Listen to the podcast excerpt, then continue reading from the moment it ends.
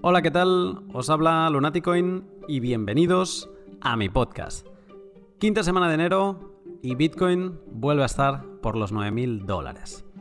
Ayer de hecho tenía una intro preparada porque quería haber grabado la intro ayer y me planteaba a mí mismo si Bitcoin iba a aguantar o no por encima de los 9000 en un movimiento que sí que parecía tener más fuerza que el de la semana pasada, pero veníamos de estar tocando los 9000 y de que Vegeta saliera a pasear y no aguantara esa, esa cifra. Pues nada, eh, suerte que no grabé la intro ayer, eh, que la he grabado hoy, porque Bitcoin no solo ha aguantado los 9000, sino que además ha demostrado músculo y se posa ahora mismo en los 9350 aproximadamente. Veremos en qué se queda todo esto, veremos cuál es la cifra, el alto. no, creo que hagamos all time high antes de, de halving, pero sí que seguro que hacemos un alto más alto que el que estamos ahora, o eso espero. Y veremos en qué cifra se queda. A ver si Bitcoin nos sorprende mucho o, muchísimo. Pues bien, eh, sobre volatilidad, rentabilidad y muchas otras cosas más voy a hablar hoy con mi invitado. Pero antes, un momento para mis sponsors. Y además, hoy con un sponsor de estreno que me hace mucha ilusión que apoye el podcast. Bitrefill un servicio que te permite canjear tus cripto por tarjetas regalo, recargas móviles o servicios Lightning. Bitrefill te permite vivir con cripto sin registrarte ni crearte una cuenta. Como van a apoyar el pod un tiempo, os voy a poder ir explicando con todo detalle lo que podemos hacer en Bitrefill. Centrándome hoy en las tarjetas regalo, Bitrefill te pone las cosas muy fáciles si quieres comprar algo con cripto porque elimina esa parte lenta y pesada de tener que agarrar tus bitcoins, enviarlos a un exchange, cambiarlos a euros, etc. En Bitrefill vas a la sección de tarjetas regalos, seleccionas el servicio que quieres consumir, seleccionas la cantidad de euros que desearías recargar en esa tarjeta regalo y envías a Bitrefill la cantidad de bitcoins que te indiquen. Bitrefill acepta un gran número de sus compras con cero confirmaciones, lo que significa que automáticamente tendrás disponible tu tarjeta regalo. ¿Y qué servicios puedes adquirir con Bitrefill? Porque muchos quizá estáis pensando que serán servicios de estos que no, no conocen ni en su casa. Pues, eh, por ejemplo, puedes comprar gift cards de Amazon, Steam, IKEA, MediaMark, Netflix o Zalando. Estos son solo algunos.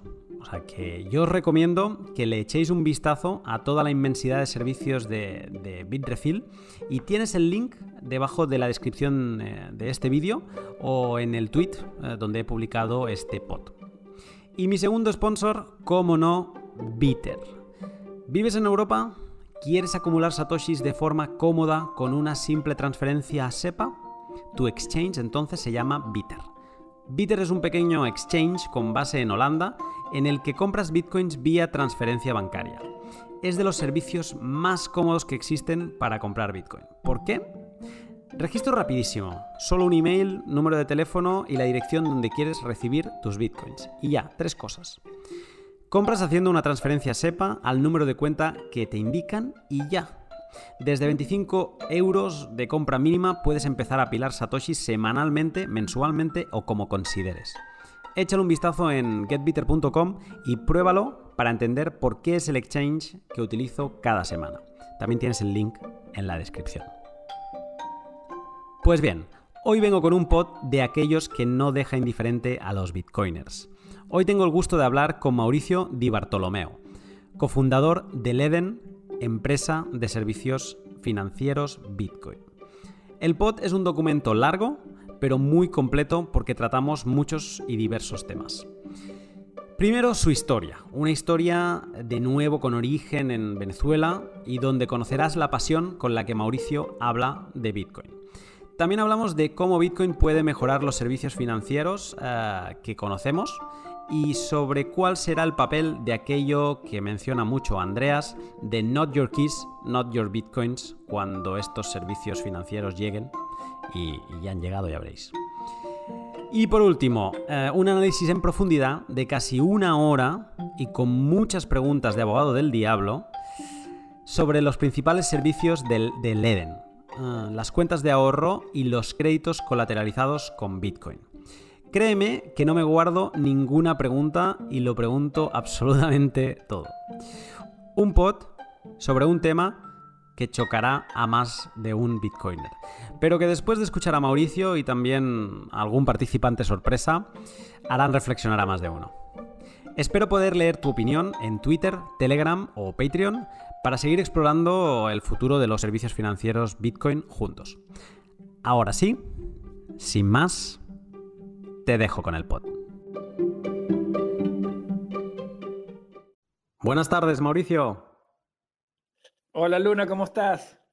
Yo muy bien. ¿Qué tal todo por, ah, por Toronto? Pues actualmente a menos 15, pero acá calientito con este rally. Sí, el, rally es, es, lo que nos puede mantener caliente esta semana, da igual la temperatura exterior, eso sin duda, eh, pero, pero menos 15, ¿eh? Uf. Es, es, rudo y más cuando vengo cuando, cuando crecí alrededor de 30. Eso te iba a decir, siendo venezolano se debe llevar peor eso. Me ha costado, de verdad, decirte que, que acostumbrarse no se acostumbra, pero te adaptas. Bueno, eh, yo, a ver, he de decir, yo viví un, un año en, en, Chicago y, em, entonces eh, digamos que, que, sí, que te puedes llegar a medianamente acostumbrar. Pero cuando se puso crudo y estuvo a menos 25 dos días, eh, eso es muy complicado, ¿eh? No puedes salir de la casa, en verdad te, te tienes que adaptar eh, a, a, otro tipo de vida, pero, pero estas ciudades pues están también, te, te, dan muchas facilidades y como te digo, mucho también es falta de experiencia, pero una vez que uno se familiariza y, y encuentras las opciones y, y, además como te digo, en este tipo de países también hay que trabajar tanto que a veces mm. ni te da chance de estar afuera. Eso es verdad, eso es verdad. Eh, pues eh, bueno, eh, Mauricio Di Bartolomeo, co-founder de ECSO, de Leden. Para conocerte un poco más antes de, entrar en, la materia, ¿no? en lo que están viendo nuestros oyentes en el, título del, podcast, déjame preguntarte, como siempre hago, ¿cuál es un poco tu background y, cómo llegas uh, tú a Bitcoin, Mauricio? Eh, sí, no, eh, gracias por la pregunta y una vez más, de verdad, Luna, gracias por tenernos en el show. Eh, es, un, es, un, honor y un placer de poder contar nuestro cuento, pero bueno, mi, mi historia comienza en Venezuela, eh, como muchos otros bitcoiners, en el año, so, bueno, cuando, cuando entra el comunismo a Venezuela, digamos, a principios del, del año 2000, muchas personas en Venezuela em, empezaron a, digamos, a motivar a que, eh, bueno, bien sea mudarse a otro país mientras había este gobierno de izquierda o eh, uh -huh. intentar que sus hijos eh, estudiaran afuera o tuvieran la oportunidad de irse porque veían la posibilidad de que el país se, se fuera por un, por un barranco, como decimos en Venezuela, que se fuera por un acantilado, eh, llevados por estos gobiernos. -huh. Y en esencia, en aquel entonces, en el 2003, eh, bueno, en, en, el 2000 mi, mi, familia se mudó a Florida por, por un par de años. Eh, como muchos en Venezuela, pensamos que el, que el, comunismo iba a durar un poco y, y, regresamos después de los dos años, pero evidentemente el comunismo no se iba. eh, mm. Y yo quedé con muchas ganas de seguir estudiando fuera, abriéndome camino fuera, y en el 2003 me mudé a Canadá a hacer mi carrera universitaria. Eh, me gradué en el 2007, fui a Venezuela a trabajar por un par de años más decidí que me quería volver a ir de Venezuela eh, por, por, por, muchas razones y me vine a hacer mi, mi máster en el 2009 otra vez a Canadá. Eh, luego eh, trabajé acá en, en, en, bienes raíces y en finanzas. De hecho, hice un, un, unos seis meses de trading en Madrid, precisamente hablando con un hedge fund allá en Madrid. Uh -huh. y luego de eso, básicamente estaba trabajando en Canadá y a principios del 2014 se está graduando mi hermano menor de, de la uh -huh. universidad y la familia, mi familia somos bastante emprendedores, mi papá es eh, un entrepreneur de, de, de, toda su vida y él siempre nos, nos ha motivado a que, a que, iniciáramos nuestros propios emprendimientos y él cuando nos graduábamos, él generalmente nos, nos hacía, nos, nos, dejaba que le hiciéramos un pitch de ideas y si la idea era buena, él nos daba nuestro angel funding para ir a hacer nuestra compañía, ¿verdad? Y, uh -huh. irla a construir bueno, yo, yo, yo, lo había hecho en mi, en mi, oportunidad, también lo hizo mi hermano del medio y ahora era la oportunidad de mi hermano menor. Em, la diferencia era que cuando mi hermano y yo lo habíamos hecho, pues el país estaba en otras condiciones y, y habían otro tipo de emprendimientos que, que, eran más atractivos, pero cuando me tocó a mi hermano menor, él, él, mandaba y mandaba propuestas y obviamente mi hermano del medio y yo, que éramos los analistas, y mi papá, que era, digamos, el, el VC, eh, miraban los, los proposals y decías, no, o sea, esto no va para ningún lado, haz otra cosa, haz otra cosa, haz otra cosa, eh, vete del país, estudia fuera, empieza algo fuera. Pero mi hermano, como muchos venezolanos, no se quería ir del país porque, porque creció toda su vida allá y no, muchos venezolanos no se quieren ir, por más que vean que el, país va por un mal camino, muchos no quieren abandonar sus casas. Eh, pero bueno, eh, básicamente mi hermano insistió, insistió en emprendimientos que funcionaran en Venezuela y llegó un punto en el que nos propone, después de que habíamos rechazado tantas ideas, llegó un punto en el que nos propone estas máquinas de que minan Bitcoin, que ninguno, los, nadie en la familia los había escuchado. Esto era eh, finales del 2014. Y ahí fue cuando yo primera vez miro Bitcoin. O sea, él propone eh, un, negocio de minería Bitcoin. Comprar máquinas para minar Bitcoin en Venezuela, correcto. Eh, nos muestra que las, las, minas básicamente consumen mucha electricidad, en Venezuela hay electricidad subsidiada, que hay un mercado para estos Bitcoins. Y lo que me interesó a mí era que no estaba de ninguna manera ligado con el gobierno de Venezuela ni con el, ni con el rumbo del país. Era una moneda completamente global, que había, había liquidez a nivel mundial. Eh, no dependía del, del, éxito económico de Venezuela. Y básicamente esa fue, digamos, la premisa para, para que él comprara las primeras máquinas en, en el, a finales del 2014. Eh, a mediados del 2015, creo que fue a mediados del 2015 o a principios de 2015, yo voy al país, volví a Venezuela a visitar, a ver cómo, cómo iba todo y a saludar, y veo que mi hermano tiene una sonrisa, hermano, de oreja a oreja, o sea, es otra persona, cambió completamente. Eh, cuando todos los emprendimientos y todos mis amigos que tienen negocio en Venezuela estaban sufriendo, mi hermano era la persona más feliz. Y, y yo voy a ver sus máquinas y tiene el doble de máquinas. Y yo voy, eh, claro, casi molesto a hablar con mi papá porque pensaba que él simplemente le había dado más dinero para comprar más máquinas.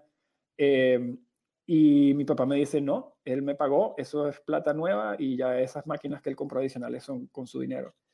Y yo, hmm, yo dije, ok, aquí hay algo que nos suma, ¿verdad? Eh, y yo le voy a decir a mi hermano Mario, o sea, le estás mintiendo a mi papá, ¿qué estás haciendo? Eh, y me dice, no, mira, aquí está, mira cómo las vendo, aquí están las máquinas, mira cómo se producen, mira cómo me caen en la cartera, mira cómo los vendo en el exchange, mira cómo me cae el dinero en mi cuenta del banco venezolano. Y me lo muestra y hace una transacción en mi cara eh, con un exchange en aquel momento que se llamaba Sur Bitcoin, todavía me acuerdo. Y en ese momento fue cuando todos los fuegos artificiales en mi cabeza se, estallaron al mismo tiempo. Eh, y yo dije, wow, eh, ¿en ¿con qué se tropezó Mario? ¿Con qué nos, qué nos puso enfrente Mario? ¿Y cómo no vimos esto? Eh, y desde ese punto yo me quedo obsesionado con el concepto de, de Bitcoin. Y empiezo a minar en Venezuela y a ayudar a gente a minar en Venezuela y a mucha gente a minar. Y eso se volvía era, era, una, era, una, una experiencia demasiado emocionante porque tú le mostrabas a una persona que podía ganar dinero, que podía ganar dinero duro, moneda dura, y que podía crecer y que tenía oportunidades, digamos, de, de mejorar su futuro, que era algo que los venezolanos no habíamos visto en 15 años. Eh, y cuando tú le empezabas a mostrar a las personas cómo podían ganar dólares estando en Venezuela a través de Bitcoin, la gente, o sea, la, la, emoción era como que le estabas presentando la solución a todos los problemas. Eh, y, se obsesionaban con Bitcoin y solo querían aprender de Bitcoin, instalaban mineros, eh, la velocidad a la cual estaba creciendo eh, la minería en Venezuela y la cantidad en la que la adopción estaba creciendo era una velocidad absurda y ver cómo estaba beneficiando esto a mis propios amigos, a mis propias personas que conocía, personas con las que crecí, me obsesioné con, con seguir creciendo y, y, crear herramientas. Al principio como mi primera experiencia fue con la minería, pues eso fue lo que aprendí y eso fue lo que quise seguir expandiendo. Eh, porque pensaba que, bueno, que no, no, tenía enteramente claro qué tanta gente fuera de Venezuela en el mundo estaba apoyando este proyecto, qué tan profundo era la liquidez a nivel mundial. Y entonces empiezo a venir otra vez a Canadá, básicamente porque cuando, cuando tuve ese viaje a Venezuela, me enamoré de, de lo que era Bitcoin y quise desde ese momento dejar de hacer todo lo que estaba haciendo y dedicarme de lleno al Bitcoin. Entonces, vine a Canadá, eh, renuncié al trabajo que tenía y me empiezo de lleno a construir nodos, a leer, a escribir sobre nodos. Eh, en Toronto, casualmente, en ese momento estaban haciendo Ethereum. y Vitalik Buterin, de hecho, es de Toronto. y mm. Ethan Wilding es de Toronto. Y muchos de los core devs de Ethereum son de Toronto y daban presentaciones en la Universidad de Toronto y no iba prácticamente nadie. Éramos, éramos 30, 40 personas sentados preguntándole preguntas directamente a Vitalik. y yo por mis adentros decía, en cuestión de años, a ese chico que está enfrente de nosotros no lo vas a poder ni ver por todos los guardaespaldas que va a tener. eh, y yo me acuerdo mirándole y haciendo todas esas preguntas, y me acuerdo puntualmente que le pregunté, porque estaba en ese momento construyendo mi nodo de Ethereum, y, y ya incluso en en el 2016 había charlas de Proof of Stake. Y, y yo le pregunté point blank, le dije, Vitale, ¿cómo vas a hacer, cómo vas a hacer con tus mineros cuando hagan esa transición, ya que tantos hemos entrado a Ethereum y al mundo cripto a través de, de, la minería. O sea, ¿cómo la vas a quitar? Eh, mm. y, cómo vas a pretender que todos los que te apoyamos y nos estás quitando esto te sigan, te sigan sabes, eh, apoyando este proyecto? Eh, y él me acuerdo que me dijo, o sea, como que muy, muy, muy matter of fact, que Proof of Stake venía, que eso estaba que a solo meses y que ellos, sabes, ellos creían que, que eso era la mejor manera de minar. Y yo me acuerdo en aquel momento dije, wow, o sea, ese fue el primer momento en el que yo dije, wow, eh, tengo que ver, o sea, tengo que mirar otra vez Bitcoin, porque esto de Ethereum eh, está demasiado, eh, o sea, una sola persona o un grupito de personas pueden literalmente muy fácilmente destruir toda tu inversión sobre, sobre una vertical que tengas. y en ese momento fue que como que a través de esa, a raíz de, esa, de, de atender esas esas eh, sesiones y, aprender un poco más de quién controlaba cada protocolo y cómo se manejaban los cambios a nivel de protocolo. Me fui yendo cada vez más hacia el al, lado del espectrum del maximalismo de Bitcoin em, y empecé a entender en verdad que, que, bueno, las grandísimas ventajas que tiene que cuando un sistema es completamente tan descentralizado como Bitcoin. Pero bueno, todas esas cosas que iba aprendiendo siguen alimentando mi deseo de seguir leyendo sobre Bitcoin y en esencia, te cuento resumidas cómo, cómo, cómo, digamos, esa línea de pensamiento se transiciona al Eden. Y eso ocurrió cuando empecé a montar, mi socio y yo en Canadá estábamos tratando de montar las minas, minas acá en, en, Canadá, y había empezado a haber interés de la comunidad inversionista en Canadá, te hablo de los mercados capitales, eh, de invertir en compañías de minería. De hecho, eh, mi socio y yo, que estábamos trabajando con una empresa enorme haciendo un, un proyecto grande de minería, empezamos a ver cómo empresas con muchísimo menos capacidad, con muchísimo menos recursos, eh, se estaban yendo la bolsa de valores de Canadá, de, Vancouver, levantando decenas, a veces centenas de millones de dólares para, para comprar mineros, que era lo que estábamos haciendo nosotros. Y claro, nosotros ya habíamos tenido la experiencia de que habíamos tratado de, que, de obtener créditos respaldados por bien sea nuestra Bitcoin o nuestros mineros, pero ninguna institución financiera, ningún banco, todos se reían de nosotros, todos. Eh, decía, eso no es un activo. ¿Qué es Bitcoin? No, eso no lo consideramos aquí como un activo. Y nosotros, mi socio y yo nos mirábamos uno al otro como que con cara de perdidos, como que que no es un activo, este es el mejor activo que ha existido en la humanidad. y, y, tú no lo quieres aceptar como colateral. Eh, después de tanta frustración, mi socio y yo nos miramos y decimos, hey, obviamente todos tenemos este problema. Obviamente no hay una opción confiable que esté prestando este servicio o no estuviéramos todos dando vueltas tratando de conseguirla. Y la tercera era que nosotros sabíamos que si logramos solucionar este problema, no solamente íbamos a ayudar a los mineros, íbamos a ayudar a todas las personas que tuvieran ingresos en Bitcoin y gastos en fiat, que es, que es prácticamente todo el que se introduce en el mundo de Bitcoin. Eh, y más allá de eso, nos iba a permitir crear más servicios, porque una vez que haces el crédito bien, puedes hacer otro tipo de productos, ¿verdad? Que, que te... Simplemente que, bueno, como, como yo, yo lo he dicho varias veces y, en conversación ha salido, que es que suena fácil decir que vas a montar una compañía de servicios financieros que trabaja o funciona mucho como un banco, pero es muy difícil eh, ejecutar ese tipo de, de, de proyecto eh, por muchas razones. Eh, pero una importante no deja ser que es difícil conceptualizar un banco como un emprendimiento. Eh, te, pregunto, Luna, ¿cuándo fue la última vez que tú escuchaste de un banco startup? Bueno, eh, a ver, tampoco es que esté mucho en la escena startup, pero sí que creo que mm, ha habido una ola hace no mucho de como de nuevos bancos en Europa, ¿no? De, de, estos bancos más, no sé cómo decirlo, pero que no, que al final trabajan con fondos de otros bancos, pero simplemente los hacen como bancos 2.0, ¿no? Eh, Challenger, sí. Sí, y de esto sí que ha habido una, oleada en, Europa mm, últimamente, en los últimos cinco años, pero sí, digamos que no es, eh, no es muy común. Claro, y bueno, entonces esa, digamos, fue el génesis de, construir LED. Nos, estamos diciendo, ok, queremos dedicar nuestra vida profesional a Bitcoin, queremos agregar valor a la comunidad de Bitcoin y no queremos hacer algo que, ya estén haciendo otras personas bien, queremos mm. hacer más. Eh, y vimos una gran oportunidad, eh, ya, ya, sea ambiciosa de, y, obviamente eh, era un proyecto de, muy alta envergadura, de básicamente crear el equipo y levantar el capital para crear Leden, precisamente para dar, para dar créditos en dólares a las personas que no quisieran vender su BTC. Eh, y mi socio y yo decidimos, eh, hace casi ya un poco más de dos años, eh, armar el proyecto, hablar con la gente, con nuestra comunidad profesional y, y, básicamente entender quién quería sumarse y de ahí ir a nuestra comunidad de inversionistas que habíamos construido a través de nuestros roles anteriores y ver si alguien estaría interesado en financiar el producto, el servicio. Eh, con el deck y con el plan armado, eh, contactamos, empezamos a contactar a nuestros amigos. Eh, nuestro, primer, nuestro primer asesor técnico fue Anton Livaya, que hoy es nuestro senior developer. Él trabajaba en, él era uno de los primeros empleados que trabajó con Dimitri Buterin, de hecho, el papá de Vitalik.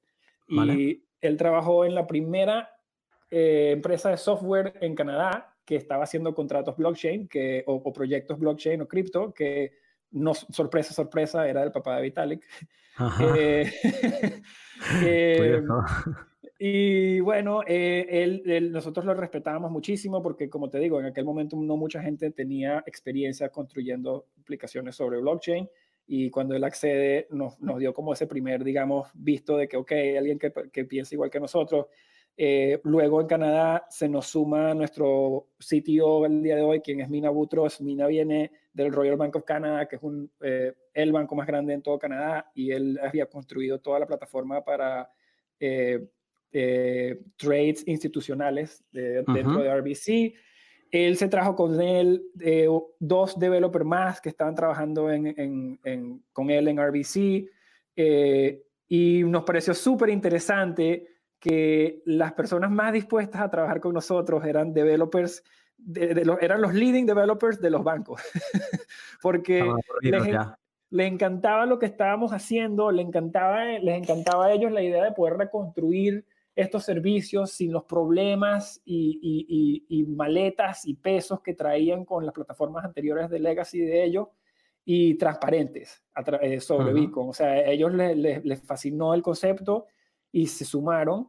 Cuando se suman ellos tres, que, que era de verdad un equipo de, Rockstar Developers, eh, se nos suma nuestro controlador y compliance officer que viene del Banco de Montreal, eh, que se llama Carlos Ing, que de hecho es de Panamá.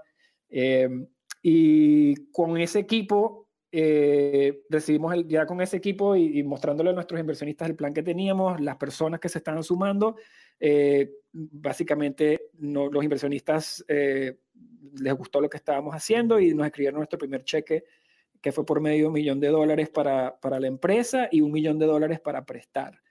Eso fue en septiembre del 2018. Eh, y a partir de eso... Un, año y tres meses, como quien dice. Correcto, hace exactamente. Un año, Hace un año y tres meses. Eh, fue cuando levantamos el primer seed round y cuando ya teníamos eso, pues ya, ya cuando teníamos todas las piezas para armar la plataforma, yo empecé a, a, hacer outreach y a hablar con mis, con mis amigos y contactos en la industria, diciéndoles lo que estábamos construyendo. Y muchos nos apoyaron y se sumaron. Y de hecho, uno grande que le tengo que dar un, muy buen, un gran shout out es Francis Puliot. Eh, él maneja, o él es el CEO de Bull Bitcoin y él es el CEO también de Bills, que son dos de las plataformas de comprar y vender Bitcoin más antiguas en Canadá, con mayor respeto. Eh, y él cuando se entera que estamos haciendo la plataforma, me, me, llama personalmente y me dice, Mauricio, quiero hacer el primer crédito respaldado por Bitcoin en Canadá y quiero que lo hagamos en un evento. Y para nosotros, uy, para mí eso fue un, un, viento enorme que, que, tener una persona así en la industria, tomar el primer crédito. Eh, lo hicimos el evento, lo, lo, cubrió la CBC de Canadá, lo cubrió The Block, eh, y ahí nos dieron nuestro primer, digamos, eh, exposure en, la media. Eh, y de ahí en adelante, pues, mira, gracias a Dios. Como una, bienvenida, una bienvenida muy grande dentro de la comunidad, ¿no? Porque estar con que quizá alguien que lo está escuchando ahora mismo no, no sabe de la importancia de, de Puliot en, en, la escena de Bitcoin de Canadá, pero bueno, aparte que él es, o sea, él, él maneja, como tú decías, el Bull Bitcoin, ¿no? ¿Es como se llama el exchange? Bull Bitcoin y Bills. Y Bills, que Bills es un servicio para con Bitcoin pagar tus facturas, si no me equivoco. Correcto. Exacto. Y, eh, él, aparte de, gestionar estas dos, es, una, es, un personaje muy activo dentro de la comunidad Bitcoin en Twitter y demás, y además un maximalista Bitcoin de casi toxic, si, es que no lo es eh, reconocido, pero de estos que, siempre tiene la, última que decir.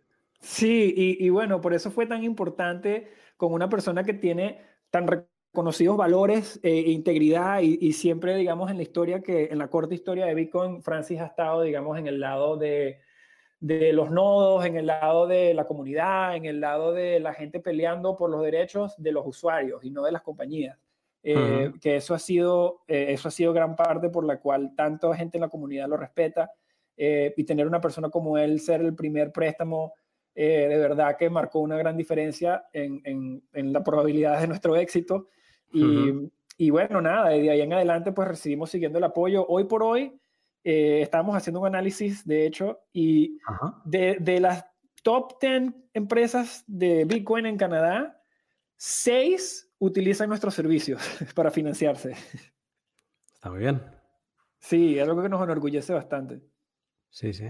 Eh, entonces, eh, haciendo un, o sea, tu historia de cómo llegas a Bitcoin es de esas historias eh, impresionantes y, donde Venezuela, una vez más, por desgracia, por la circunstancia, pero mm, también hace que, el mensaje de Bitcoin pues, llegue mucho antes a la, población, pues Venezuela vuelve a ser actor. Y, pero aparte de tu historia, ya que has introducido a Leden, al final Leden es...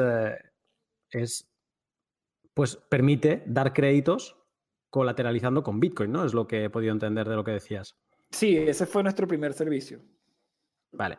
Yo, yo cuando leía, preparando pues eh, esta charla, eh, leía los, eh, pues todo lo que hacéis y todo lo que ofrecéis, que ahora me gustará entrar un poco más en detalle. Em, todo el rato aquello que en la cabeza se te va como reproduciendo un mensaje, ¿no? Y y lo busqué, ¿no? A veces eh, me gusta hacer las cosas muy sencillas, o irme al, a la Real Academia Española, ¿no? Al diccionario, o me voy a Wikipedia y busco una definición, porque yo necesito como crear la, la, base muy sólida. Y yo estaba leyendo, leyendo lo que hacíais y dije, a ver, no sé, a lo mejor estoy equivocado. Eh, ¿Qué es un banco? ¿Sabes? Una cosa como muy sencilla, que, como lo das por hecho, lo utilizas, pero ¿qué, qué es un banco? Y nada, te, te leo la definición de, de Wikipedia un banco, también eh, conocido como una entidad de crédito o entidad de depósito, eh, es una empresa financiera que se encarga de captar recursos en la forma de depósitos y prestar dinero, así como la prestación de servicios financieros. Eh, Leden es un banco Bitcoin. Mira, ¿No? ¿Tú estarías de acuerdo con esta afirmación o no? ¿Que Leden es un banco Bitcoin? No, sí, estaría de acuerdo con esa afirmación. Estaría de acuerdo diciéndote que prestamos servicios que son muy similares eh, pero sí es importante recalcar un par de diferencias que, un par de diferencias, uno, primero, yo creo que hay dos diferencias importantes que hay que resaltar. La primera es la diferencia entre un banco central y un banco comercial. Los dos roles de esos dos tipos de banco, porque mucha gente envuelve el concepto de banco con los dos y son bastante diferentes y tienen bastantes pros y cons. Eh, ¿Qué es un banco central versus qué es un banco comercial? Banco comercial, como lo conocemos hoy, bueno, te, doy mi interpretación de los dos conceptos. Eh, la, primera, la, primera hay, dos, hay dos tipos de diferencias que quiero que resaltemos. La primera, la diferencia entre un banco comercial y un banco central. Y la segunda, la diferencia entre el LEN y un banco comercial, ¿verdad?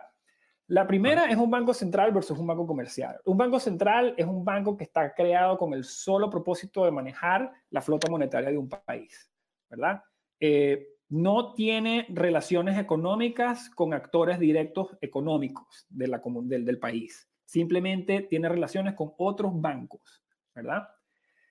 El banco comercial, el banco comercial no es una cosa más que una institución que está encargada de recompilar o acumular eh, activo, un activo de personas que tengan excesos de ese activo y gestionar el préstamo de ese activo a personas que tengan un uso para el mismo necesiten de tener ese activo, tienen una demanda por él y están dispuestos a pagar un retorno por esa necesidad, porque lo pueden poner a mejor trabajo, ¿verdad? Un banco en, comercial, en esencia, es un ente que te ayuda a optimizar el uso del capital, ¿verdad? Eh, un banco comercial no es algo que se limita al dinero, o sea, e, e, un banco comercial, esa actividad de, de guardar ahorros y prestárselos a un grupo que los pudiera poner a un mejor uso, es, tan vieja o tan antigua como la misma raza humana. Eh, el, concepto de un préstamo, ¿verdad? Eh, lo que LEN hace, ¿verdad? Nosotros prestamos, eh, y claro, el banco cumple dos funciones, ¿verdad? capta depósitos primordiales, digamos, capta depósitos y emite créditos, ¿verdad? Esas son las dos plataformas, las dos, los dos de un banco comercial. Más allá, pues hay otro tipo de plataformas de inversión y de, y de herramientas más avanzadas que nosotros también ofrecemos, pero Vamos a dejar esa definición, digamos, ahí como está. Eh, primero, un banco, eh, que como existe y como está estructurado el dinero de hoy, es una caja negra. ¿Y es una caja negra en qué sentido? Es una caja negra en el sentido de que si yo te doy a ti un millón de dólares, yo no tengo ninguna manera fácil ni verificable de saber que tú no prestaste esos fondos a una persona que no está adecuada para tomar ese préstamo o que no los usaste como tú quisiste. Yo no puedo verificarlo, ¿verdad? Mm. Bitcoin es completamente revolucionaria en el sentido de que por primera vez en la historia hay, hay la posibilidad de verificar los activos en custodia a través del protocolo, ¿verdad? básicamente en LEN, puedes, pensar en LEN como un banco transparente, si, si, eso te ayuda a, conceptualizar lo que hacemos. Puedes mandar depósitos, ver que tu depósito está ahí y no se ha movido. Y si nos autorizas, podemos utilizar esos fondos para fondear o prestárselos a personas que están calificadas para usar esos fondos y nos dan para proteger tu Bitcoin en el momento o en el evento de que ellos pudiesen no eh, cumplir, ¿verdad? Nosotros simplemente estamos gestionando eh, cuando, tú, cuando tú liberas o, cuando nace un activo nuevo, la distribución nunca es equitativa. Siempre va a haber personas que reciben más y personas que reciben menos y va a haber personas que tienen la el potencial de generar más o generar menos dada cierta cantidad de recursos. Entonces, el, el, el banco simplemente es un agregador entre personas desconocidas que permite una, mucho más, una, una colocación del capital a los lugares de la economía que de verdad lo necesitan. Eh, entonces, el banco comercial cumple un rol muy importante dentro de una economía eh, y yo creo que la gran, la gran parte de los problemas surgen por el tipo de manipulaciones y controles que tratan de ser emitidos por los bancos centrales, no comerciales. Eh, entonces, esa era una diferencia, esas eran las dos diferencias que te quería tocar y quizás me extendí un poquito, pero bueno. No, no, está genial. O sea, las dos diferencias, una es el, Banco Central, eh, y ahora apuntabas, que es donde la, manipulación de, los mercados a través del capital eh, se sucede, y luego la parte del, comercial, que es totalmente distinto, y eh, la parte mala del comercial es que actúa como una caja negra y que esa parte vosotros la elimináis porque digamos que con Bitcoin podéis ser transparentes. ¿no? Sería un buen resumen. Absolutamente. Eh, mira, lo dijiste en menos de medio minuto. bueno, pero lo mío es fácil porque yo solo tengo que escuchar y sintetizar. Tú, tú lo tienes que pensar y, volcar. Eh, vale, entonces, eh, si Leden es un banco Bitcoin con la facilidad que le da Bitcoin de ser transparente, mm, me gustaría preguntarte si que sea Bitcoin Leden o sea, que sea un banco Bitcoin Leden, eh, ¿le aporta alguna otra mejora versus un banco comercial tradicional? Pues, como te comento, la, transparencia para mí es la más importante. Eh, una de las cosas que nosotros nos encanta enfocar y, y queremos seguir haciéndole énfasis es que no todas las compañías que prestan este tipo de servicios son así de transparentes como nosotros. Irónicamente, irónicamente, y lo digo irónicamente porque el protocolo como tal de Bitcoin ha sido transparente desde que se creó, se creó con el solo propósito de ser transparente. Eh, y nosotros pensamos que cualquier servicio que se construya sobre este tipo de protocolo tiene que ser igual de transparente. Eh, no, no, tiene sentido construir una caja negra encima de una caja de vidrio, eh, ah. porque estás perdiendo la, la, la te estás perdiendo todo ese trabajo que se hizo abajo para poder dar esa transparencia y tú lo estás desperdiciando. Eh, nosotros en esencia somos una de las pocas empresas en el mundo, me gustaría decir que somos una de dos que ofrecen eh, las, las, las reservas, confirmación de las reservas en tiempo real al usuario en la cadena. Muchas compañías dicen que ellos hacen auditorías, que ellos hacen esto, que ellos hacen lo otro, pero al final del día tú entras a la página y solo tienes una entrada contable en un sistema que no puedes verificar a través del protocolo. Eh, eso no, a, nuestro criterio, así no se debería construir un servicio de Bitcoin. Un servicio sobre Bitcoin debería tener la oportunidad de que el usuario siempre verifique dónde están sus fondos, si te los dio con ese fin de que, él quiere poder verificarlos. Eh, y para nosotros es muy importante que los servicios que están construyendo se, sigan construyendo de manera transparente, porque si los seguimos construyendo como cajas negras y si los reguladores continúan siendo permisibles, y permisibles digo que no están haciendo requerimientos onerosos, digamos, en Norteamérica ni en Europa, porque no quieren matar la innovación, pero el efecto secundario indeseado que eso está teniendo es que nadie está, como nadie tiene nada que cumplir, nadie está cumpliendo ningún tipo de requerimientos de disclosures ni de custodia, y eso de alguna forma permite que existan eventos como Quadrigax, que existan eventos como Einstein, donde se pierden cientos de millones de dólares de la noche a la mañana. Y aunque a mí me encantaría decirte, Luna, que va a ser a través de aprendizaje y transparencia, que los usuarios van a aprender que así es que deben tratar sus Bitcoin, yo lo que, lo que lamentablemente creo que va a pasar va a ser que va a ocurrir otro Quadrigax, va a ocurrir otro Mt. Eh, y la gente va a salir corriendo y cada, progresivamente cada vez que ocurra uno de estos desgracias, la gente va a ir buscando cada vez opciones más transparentes. Y aunque es un camino largo el que hay que caminar para ganar a punta de transparencia y honestidad y no irse por el camino de prometer cosas falsas eh, o, vender cosas y después cobrar fees ocultos, eh, que, que, es una práctica lamentablemente común, es importante mantener la integridad en el trayecto para no perderse.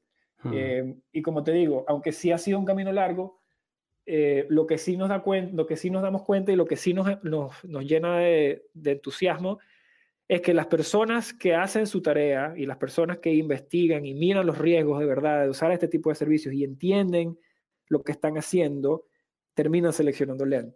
Eh, y, esos usuarios básicamente son en los momentos de incertidumbre a los cuales la comunidad mira para ver cuáles son, digamos, las, las, que, inspira más confianza. Y poco a poco hemos ido ganando usuarios, poco a poco hemos ido creciendo cada vez más rápido, gracias a Dios. Y como te digo, no, no quisiera que, que, un día, de un día para otro Len tuviera, sabes, un millón de usuarios porque, porque quebró uno de nuestros competidores o quebró un exchange, pero lamentablemente creo que eso es lo que va a terminar pasando más tarde Vamos a ver. temprano. Sí.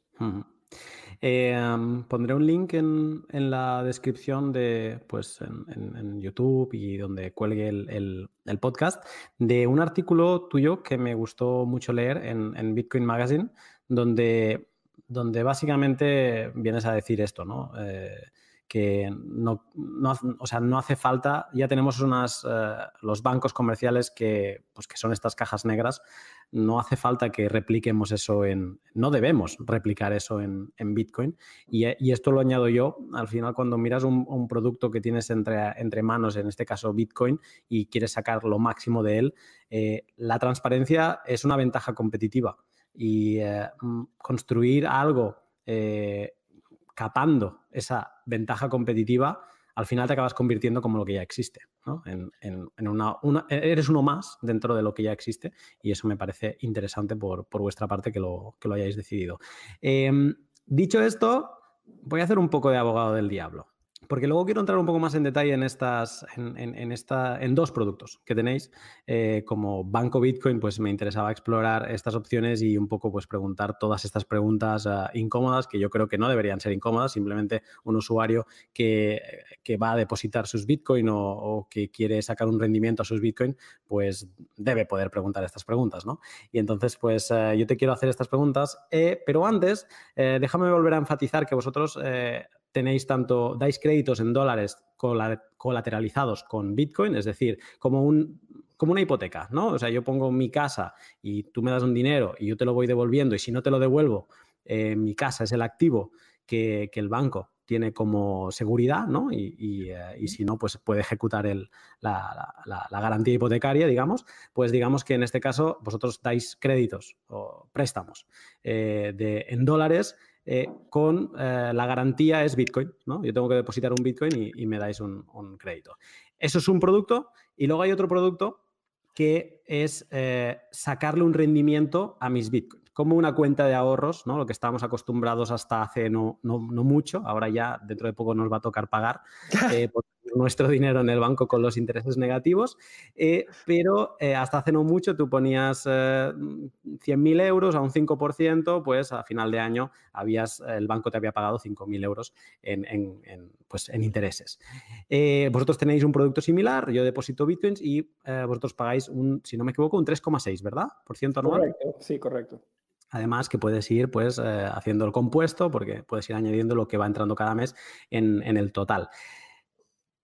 Haciendo de abogado al diablo, te digo que uno de los fundamentos de Bitcoin es la, descentralización, ¿no? Y, también eh, se empuja mucho, sobre todo a Andreas, al, lema este de not your keys, not your Bitcoin, y, eh, y que tú, Bitcoin te permite ser tu propio banco también. Mm. Entonces, déjame preguntarte, y quizá esto es como lo, fácil, ¿no? Lo primero que te pueden decir y tirar en cara, pero eh, quiero que tú me, digas qué sentido le ves a esta frase, pero no es una contradicción eh, un, banco Bitcoin y que nos olvidemos de, gestionar nuestras, nuestras keys. Sí, ese es un punto interesante y como te digo, un punto que, a menudo eh, es un tema de conversación con Bitcoiners cuando están eh, preguntando cosas acerca de nuestro servicio.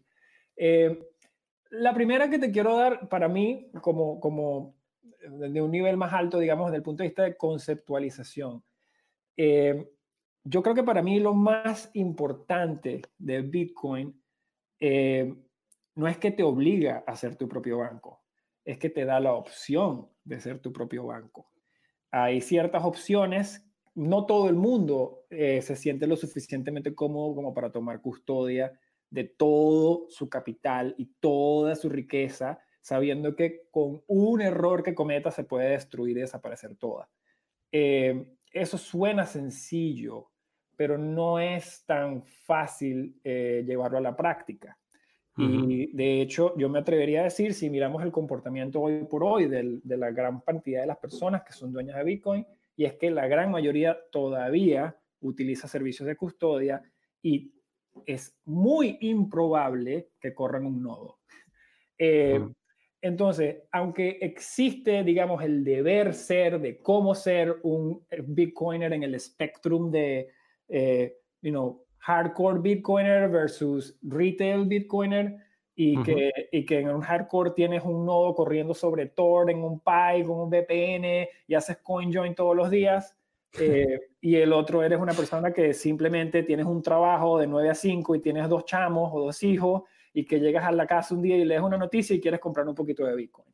Eh, mm. Si yo te dijera, si yo le dijera a la gran mayoría de las personas durante el rally pasado que la única manera de comprar Bitcoin era memorizando 24 palabras y buscando un código que tenías que correr en una curva para dar una dirección, si sabes a lo que te estoy llevando, eh, no, no es muy eh, conducido o no conduce a la adopción masiva, porque es un producto muy eh, exclusivo, en el sentido de que excluye a muchísima gente que no tiene la capacidad técnica para usarlo.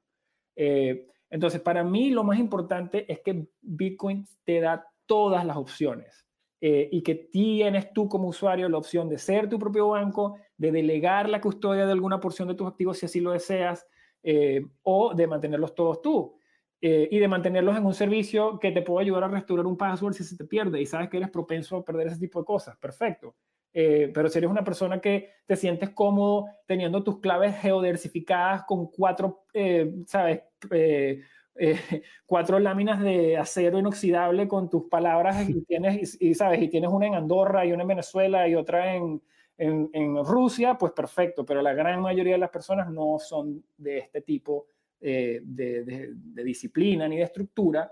Y yo creo que, como te digo, volviendo al tema del dinero, el dinero como tal, incluso el dinero fiduciario que tenemos hoy por hoy, no sería tan problemático si siempre hubiera la opción de convertir tu dinero a otro dinero, o sea, si, tuvieras, si te mantuvieran las opciones abiertas en todo momento. El problema con el dinero fiduciario es que el gobierno de buenas y primeras, cuando le da la gana, te puede eliminar todas las opciones. Eh, y ahí es donde entra el problema. De hecho, eh, eh, el, país, la hiperinflación es un país, solo si, es un problema solo si no puedes cambiarte una moneda dura. ¿Sí me explico? Si tú pudieses de un día a otro ganar, empezar a ganar en dólares, empezar a cobrar en dólares, empezar a hacer todas tus cuestiones en dólares, a ti el problema de la hiperinflación se desaparece. ¿verdad? El, problema hiperinflacionario es un problema creado por el Banco Central. Eh, entonces, para mí, lo más importante que Bitcoin hace es que te da las opciones, no te las puede cerrar un, ente tercero, bien sea un gobierno o bien sea una persona que no te caiga bien. Eh, para mí, eso es, es importante. Y segundo, lo otro es que nosotros no estamos solicitando que la gente delegue su custodia porque nos provoca ni porque queremos tener sus bitcoins. Nosotros estamos pidiendo que la gente delegue su custodia a cambio de un servicio que estamos prestando, que sabemos que el resultado de usar ese servicio puede ser que tenga más bitcoin al final del día. Ese es el punto del servicio. Eh, y lo hacemos en una manera como bitcoiners, mucho antes de que yo fundara LEN, fui y soy un bitcoiner y entiendo este tema de la custodia. Eh, pero para mí es más allá de que hay situaciones y servicios que necesitan tener custodia, como por ejemplo una hipoteca, y la única manera de que, y, lo único que, o, lo que deberíamos hacer como Bitcoiners no es restringir este tipo de servicios, sino tratar de adaptar este tipo de servicios a nuestra ética y a nuestro nivel de transparencia, que es lo que sentimos que, que estamos haciendo aquí en LEN. Eh, bueno, me gusta obviamente la, respuesta y, me gusta la parte que has dicho de que Bitcoin te permite ser tu propio banco, pero no te obliga. Eso es correcto. Al, final decides, ¿no? Y es la parte esta libertaria de eh, do what you want, I don't care. ¿No? Es, eh, yo no, no, te va a obligar nadie, ¿no? Y esto también hay mucho Bitcoin maximalista confundido que, más que ser Bitcoin maximalista va de autoritario por la vida diciendo a la gente cómo tiene que gastar su Bitcoin o cómo tiene que tratarlo, ¿no? Y, em, luego no, luego hay los libertarios que haz con tu Bitcoin lo que quieras. Claro y al final sí que es importante ser consciente, ¿no? Luego la, inconsciencia, la ignorancia de, pensar que Bitcoin es como el dinero fiat y, no saber realmente las posibilidades, pues eso sí que ya es otro problema, pero ya es un problema de, educación. Yo eh, he querido saber la opinión de, otra persona que, pues bueno, de, la cual su opinión yo valoro y que además está en el sector de los servicios financieros, y es Lander Rubio, y le hice exactamente la misma pregunta que te, que te acabo de hacer a ti, sabiendo que iba a hablar contigo. Y él me dio esta respuesta. Me gustaría saber tu opinión. La idea de, de, ofrecer la rentabilidad viene asociada a la labor fundamental de un banco, que es ser la correa de transmisión entre el ahorro y las necesidades de financiación. Por mucho que tengamos un dinero descentralizado como, como es Bitcoin, siempre va a haber proyectos que en sus fases iniciales o en fases posteriores necesitan financiación. Pero esa labor de un banco, si solo cambias la divisa y pasas del fiat tradicional a, Bitcoin, vas a seguir teniendo esas necesidades y va a haber, seguir eh, habiendo gente que, que, pueda tener ahorros en Bitcoin que se vean incrementados asumiendo el riesgo de financiar proyectos. Y esa labor la, podría hacer un banco eh, Bitcoin Sí, como te digo, ese es un concepto tan antiguo como la actividad misma económica de nosotros seres humanos. Eh, y mm. de hecho, no, sabes, yo tomo mucha inspiración y, tomé mucha inspiración, todavía tomo de vez en cuando cuando me quiero inspirar y leo eh, lo, que escribió Hal Finney.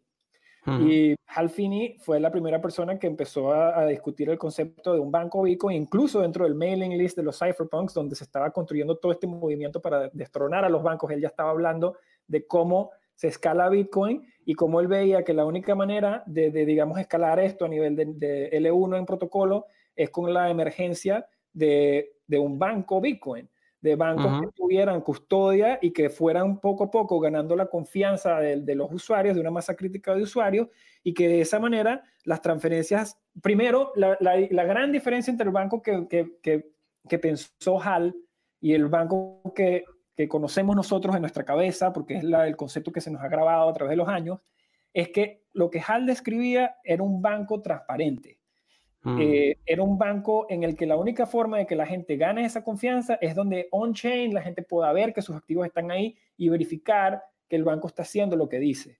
Eh, el problema con los bancos de hoy es que no podemos verificar si están haciendo lo que dicen o no porque tienen unos juegos contables, tienen inversiones en otros países, tienen, hay muchísimas regulaciones que la persona común no puede mirar y entender y ver si ese préstamo en verdad fue una, una salida de capital o es que están tratando de hacer, o esa relación laboral con esa compañía en otro país es simplemente para difurcar capital eh, para otra persona y no, no repatriarlo como ganancia. Entonces, e, es muy difícil hoy por hoy para una persona que tiene dinero en un banco que el banco te dice, eh, hola Miguel, tus fondos están seguros. ¿Cómo hace Miguel para verificarlo? No puede. Miguel tiene que mm. confiar literalmente lo que le dicen.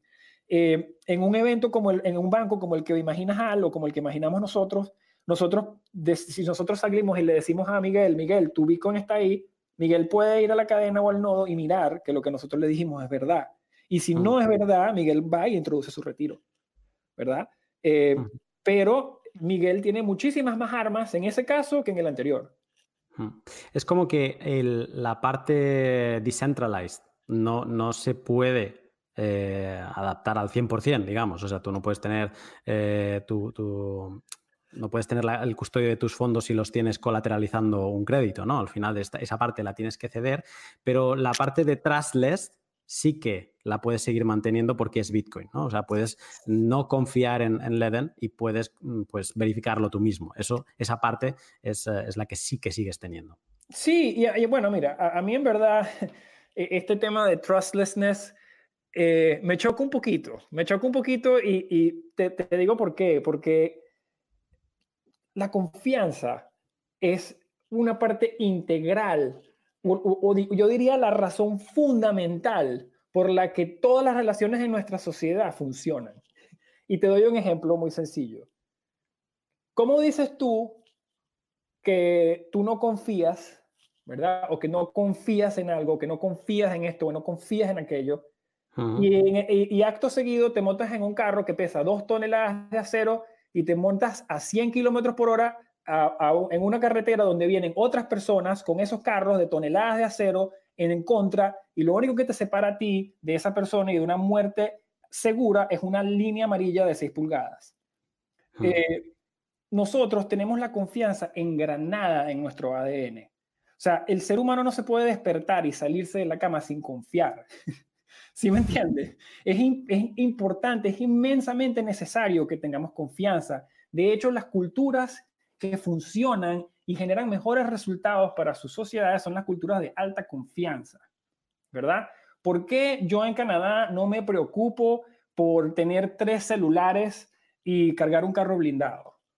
¿Por qué? Porque confío en que la red móvil va a tener cobertura en todos los lugares, porque confío en mi policía que me va a venir a proteger en el evento que me pase algo. Eh, ¿Sabes? Hago todo en base a una serie de expectativas que genero en base a confianza. Cuando ocurren las crisis monetarias, económicas o lo que sea, ocurren generalmente por una pérdida de confianza. Eh, y sin confianza no hubiéramos podido construir ni la mitad de lo que tenemos hoy. De hecho, a mí me gusta incluso hacerle esta pregunta a todos los bitcoiners, porque quizás a ti no, hay, no voy a tener la respuesta que, que, que me da la razón. Pero te pregunto, ¿tú revisaste hoy cuánta es la emisión total de bitcoin en circulación? A día de hoy. O el día de hoy, esta mañana. Si la he revisado, no. Sé que hemos superado los 18 millones hace un tiempo, pero no lo sé. Ok, entonces, la gran mayoría de los bitcoiners, y me incluyo, eh, confiamos en los, en los otros operadores de nodos.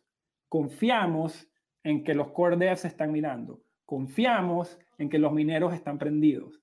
Ninguno tenemos la opción de verificar muchas de estas cosas en realidad, pero todos confiamos. Incluso todo este, todo este eh, movimiento que, que, pensamos que es alrededor de la, de la falta de confianza eh, yo quisiera y me atrevería a decir que este movimiento no está hecho en base a la desconfianza. Este movimiento está simplemente empujando la transparencia verificable por todos los participantes. Hmm. Es más que, o sea, que el trustless es eh, transparencia y no desconfianza. Correcto. Me gusta. Me gusta, pero en, bueno, de esto va a ir lo, siguiente que vamos a hablar, eh, porque ahora tengo bastantes preguntas, a ver si, nos va a dar tiempo, eh, sobre todo de estas dos partes, y, y son preguntas pues ya no sé si decirle de, desconfianza, pero bueno, al final cuando alguien va a asumir un riesgo con su dinero, pues eh, las quiere saber.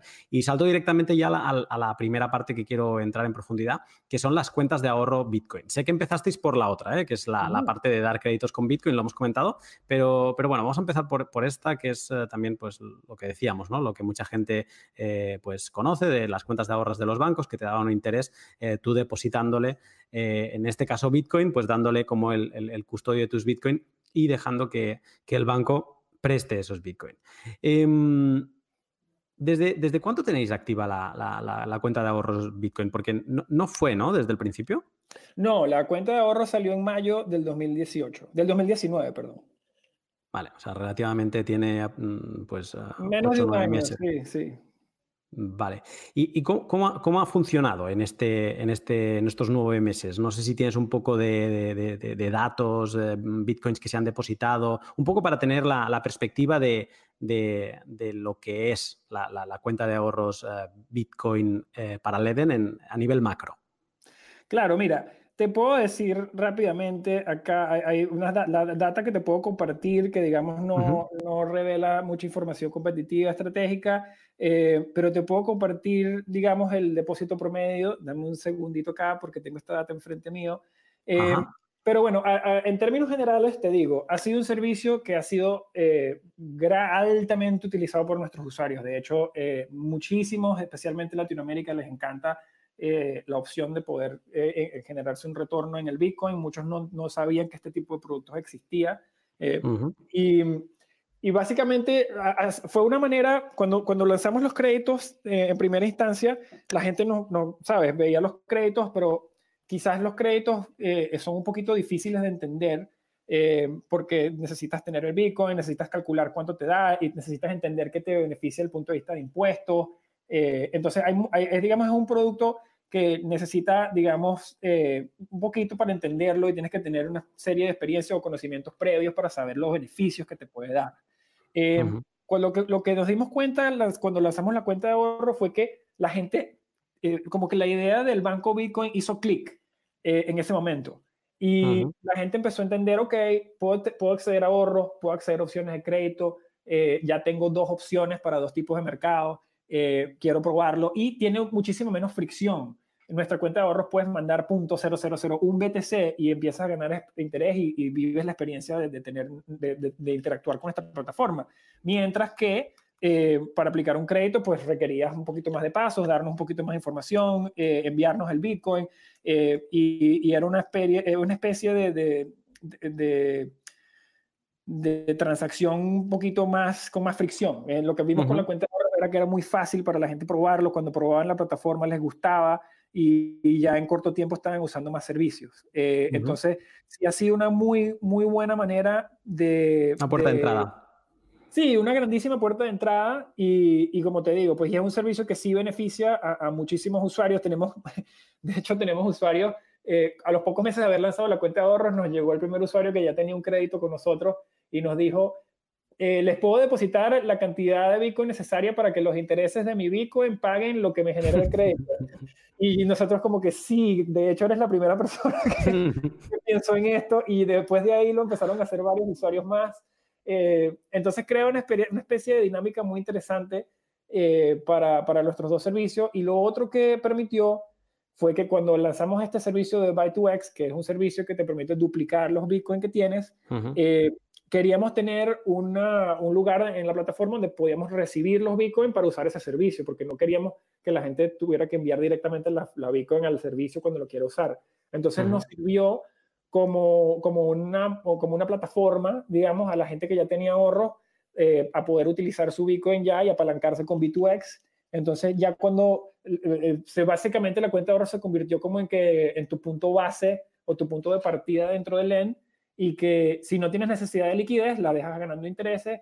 Si te hace falta un poco de dinero, puedes usar un crédito. Y si crees que Bitcoin está entrando en un buen momento en el mercado, te apalancas y usas B2X. Eh, y, respecto a estos datos, ¿qué datos nos puedes dar? En Venezuela te puedo decir, tú estos, estos datos los tengo frescos. En Venezuela el depósito, promedio en Venezuela es de 120 dólares, eh, equivalente en BTC. Y en la cuenta de ahorros de ahorita tenemos, ya te digo, eh, el depósito promedio que tenemos hoy en la cuenta de ahorros es de... Nuestro depósito promedio en la cuenta de ahorros es 0.82 bitcoins al momento. No está mal. Eh, no, no está nada mal. Y como te digo, no, no, te puedo dar las cifras específicas, pero sí tenemos ya bastantes miles de usuarios y están ya en más de 70 países. Eh, y, y, sí, como te digo, la cuenta de ahorros eh, se ha convertido como que en ese primer punto de interacción con LEN y de ahí generalmente brincan a otro tipo, a otros servicios.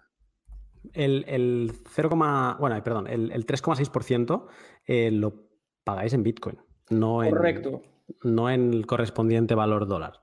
Correcto. sería bastante caótico si tuvieras que calcular al momento cada mes el, promedio del dólar, pero es en Bitcoin. ¿eh? O sea, ahora yo he hecho, si, si cojo un depósito promedio que es de 0,82 eh, Bitcoins, o sea, casi un Bitcoin, le he calculado el 3,6% y me ha salido que en un año, sin calcular el compuesto, o sea, sería un poco más, eh, estaría recibiendo casi 3 millones de sats, de satoshis, ese depósito promedio. ¿No? serían satoshis. Perfecto. Eh, ¿Cómo se consigue este 3,6% de, pues, de incremento para los depositantes? Claro. Mira, lo que nosotros A hacemos... ¿eh? O sea, ¿qué hacéis vosotros para conseguir ese 3,6? No, por supuesto. Esa, esa, es la pregunta literalmente del millón de dólares. Es muy importante que la gente la haga. Eh, como ya hemos hablado anteriormente, pues lo que nosotros hacemos es agregamos fondos de gente que tiene un exceso de, ese activo y quiere generar un retorno y lo agregamos y se lo prestamos a instituciones que tienen necesidad de utilizar esos fondos y nos pueden pagar un interés por utilizar esos fondos, además de darnos una garantía colateral en caso de incumplimiento. Eh, ¿Qué sucede? Nosotros básicamente identificamos un partner, de, un partner institucional, por, por decirlo así, vamos a hablar de un OTC o un exchange en Estados Unidos, registrado en cualquier estado de los Estados Unidos, eh, que tiene necesidad de, prestar, ponte, vamos a dar un ejemplo, 500 Bitcoin. Eh, él nos llega a nosotros y nos dice, Len, quiero prestar 500 Bitcoin.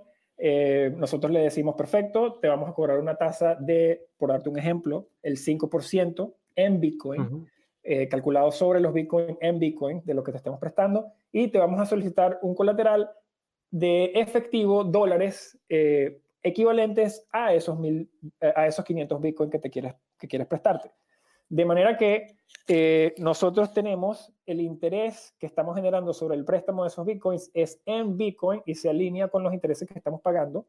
Eh, y lo segundo es que tenemos colateral de dinero fiduciario de manera que si nuestro prestamista, eh, perdón, no prestamista, si nuestro cliente que, tomó prestado los Bitcoin eh, incumple o retrasa cualquier término del contrato, tenemos la garantía suficiente para recomprar los Bitcoin que fueron prestados, de manera que no hay, eh, digamos, un hueco en los compromisos y los deberes del LEN en relación a lo que tiene prestado. Vale, la, garantía que en este caso, en este ejemplo, es del OTC, que le pedís en dólares, para esos bitcoins que le prestáis. Eh, ¿Es uno a uno? O sea, ¿solo le pedís la, el, mismo, el, el, mismo valor dólar eh, de los bitcoins prestado o le pedís más? nosotros generalmente pedimos 1.2. Eh, y te soy sincero, una de las cosas que nosotros, que nos viene preocupando y que venimos, eh, por eso venimos haciendo muchísimo énfasis en este tema de las pruebas de reservas, son dos cosas. Primero, el éxito de todas estas cuentas de ahorro en Bitcoin, porque no somos no solamente LEN, han habido varias otras empresas que las han aperturado, eh, han creado un, un supply o una oferta enorme de Bitcoin buscando rendimiento. Eh, ¿Qué está pasando? Muchas empresas están tratando de atraer personas a que depositen bitcoins en sus plataformas ofreciéndoles tasas de interés que son completamente artificiales y fuera de mercado. Em, ¿Qué pasa? Que para un usuario es difícil saber si la tasa que le está ofreciendo X proveedor al 10%, eh, o sea, para una persona que no puede ver las operaciones o el tras cámaras de, cómo funcionan estas plataformas eh, y las mira y las compara como que estuviera comparando manzanas con manzanas, pues obviamente la persona se va a sentir más motivada a irse por el 10%, ¿verdad? ¿Qué sucede? Este tipo de plataformas que están ofreciendo tasas de interés irreales, obviamente te están saturando de Bitcoin. Mucha gente está enviando Bitcoins allá sin hacer su tarea eh, porque quieren ganar dinero rápido. Eh, en Venezuela tenemos un dicho que es que el que le gusta la mantequilla se corta con la lata. eh, Quiere decir que el que le gusta el dinero fácil generalmente se quema. Eh, entonces, ¿qué sucede? Las personas están sobresaturando estas plataformas. Obviamente estas plataformas que no tienen los más altos límites de integridad, ya que están promoviendo estas tasas que no existen, eh, están recibiendo estos bitcoins y, necesitan desesperadamente generar algo con ellas. Así no sea el 10 que están ofreciendo. Entonces, están tratando de irse a, otros participantes en la industria y le están ofreciendo préstamos de esos mismos bitcoins sin tomar colateral al 2%. Em, yo, en, mi corto, en mis cortos años de vida, te puedo decir que este tipo de actividades va a terminar en un gran problema. Eh, y es la razón por la cual, Len, y te lo digo abiertamente, nosotros no prestamos la gran mayoría de, de los fondos que tenemos en nuestras cuentas de ahorros al día de hoy. Eh, por esa misma razón, porque no queremos correr riesgos indebidos con el capital de nuestros usuarios y estamos pagando los intereses de bolsillo. Eh, y mm. lo hacemos, no nos importa ni nos quita el sueño, porque preferimos mil veces pagar los intereses de bolsillo que no poder dormir en la noche sin saber dónde están los fondos de nuestros usuarios. esto lo digo porque no, prácticamente nadie sabe que esto está pasando. Y lo otro que, es importante es que las empresas que están prestando estos bitcoins, ahora ya no están solamente prestando los bitcoins en sus cuentas de ahorros, ahora están prestando los bitcoins que están como colateral o como garantía en sus créditos. Eh, hay muchas personas que piensan que han tomado un crédito respaldado por Bitcoin, que su Bitcoin está sentado en la custodia de alguna persona o de alguna compañía, y que si se fueran al blockchain y vieran dónde está su Bitcoin, les daría un infarto. Eh, hmm. entonces, eso solo te lo digo porque quiero eh, motivar a las personas que escuchan esto, que quizás nos, oigan y están interesados en este tipo de servicios, a que hagan este tipo de preguntas y no se dejen llevar por marketing y por tasas que les oferten. Hmm. Eh, sí, tengo bastantes preguntas sobre esto, así que te las voy a, a disparar. Eh, alguien a quien conoces, uh, Mike uh, Belshi, no sé si se pronuncia así, o Mike Belshi, el, el, el, creador de, de, BitGo. Bueno, para quien no lo conozca, eh, ¿puedes explicar quién es? Sí, Mike, Mike Belshi es uno de los fundadores de BitGo y él es una de las personas que, que ha estado en la comunidad Bitcoin desde hace muchísimos, muchísimos años. Eh, eh, él logró, bueno, él y, y otro gran programador en el mundo Bitcoin, Jameson Lopp, eh, fueron, digamos, los líderes detrás de BitGo. Y BitGo es eh, el custodio calificado con más trayectoria y, renombre en la industria Bitcoin. Eh, y básicamente le mantienen la custodia a, gran, parte de todas las instituciones en Norteamérica. Exacto. Y un montón de exchanges eh, lo utilizan constantemente para, pues, para asegurar los, eh, los fondos de, Bitcoin que tienen y que no les, no les hackeen, por ejemplo.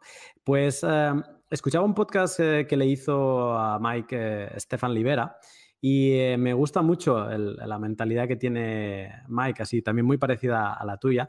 y él decía que, pues esto mismo, ¿no? que, que hay mucho marketing y que, y que debería haber pues eh, más que marketing, hechos, ¿no? Y que se explicasen muy bien estos hechos.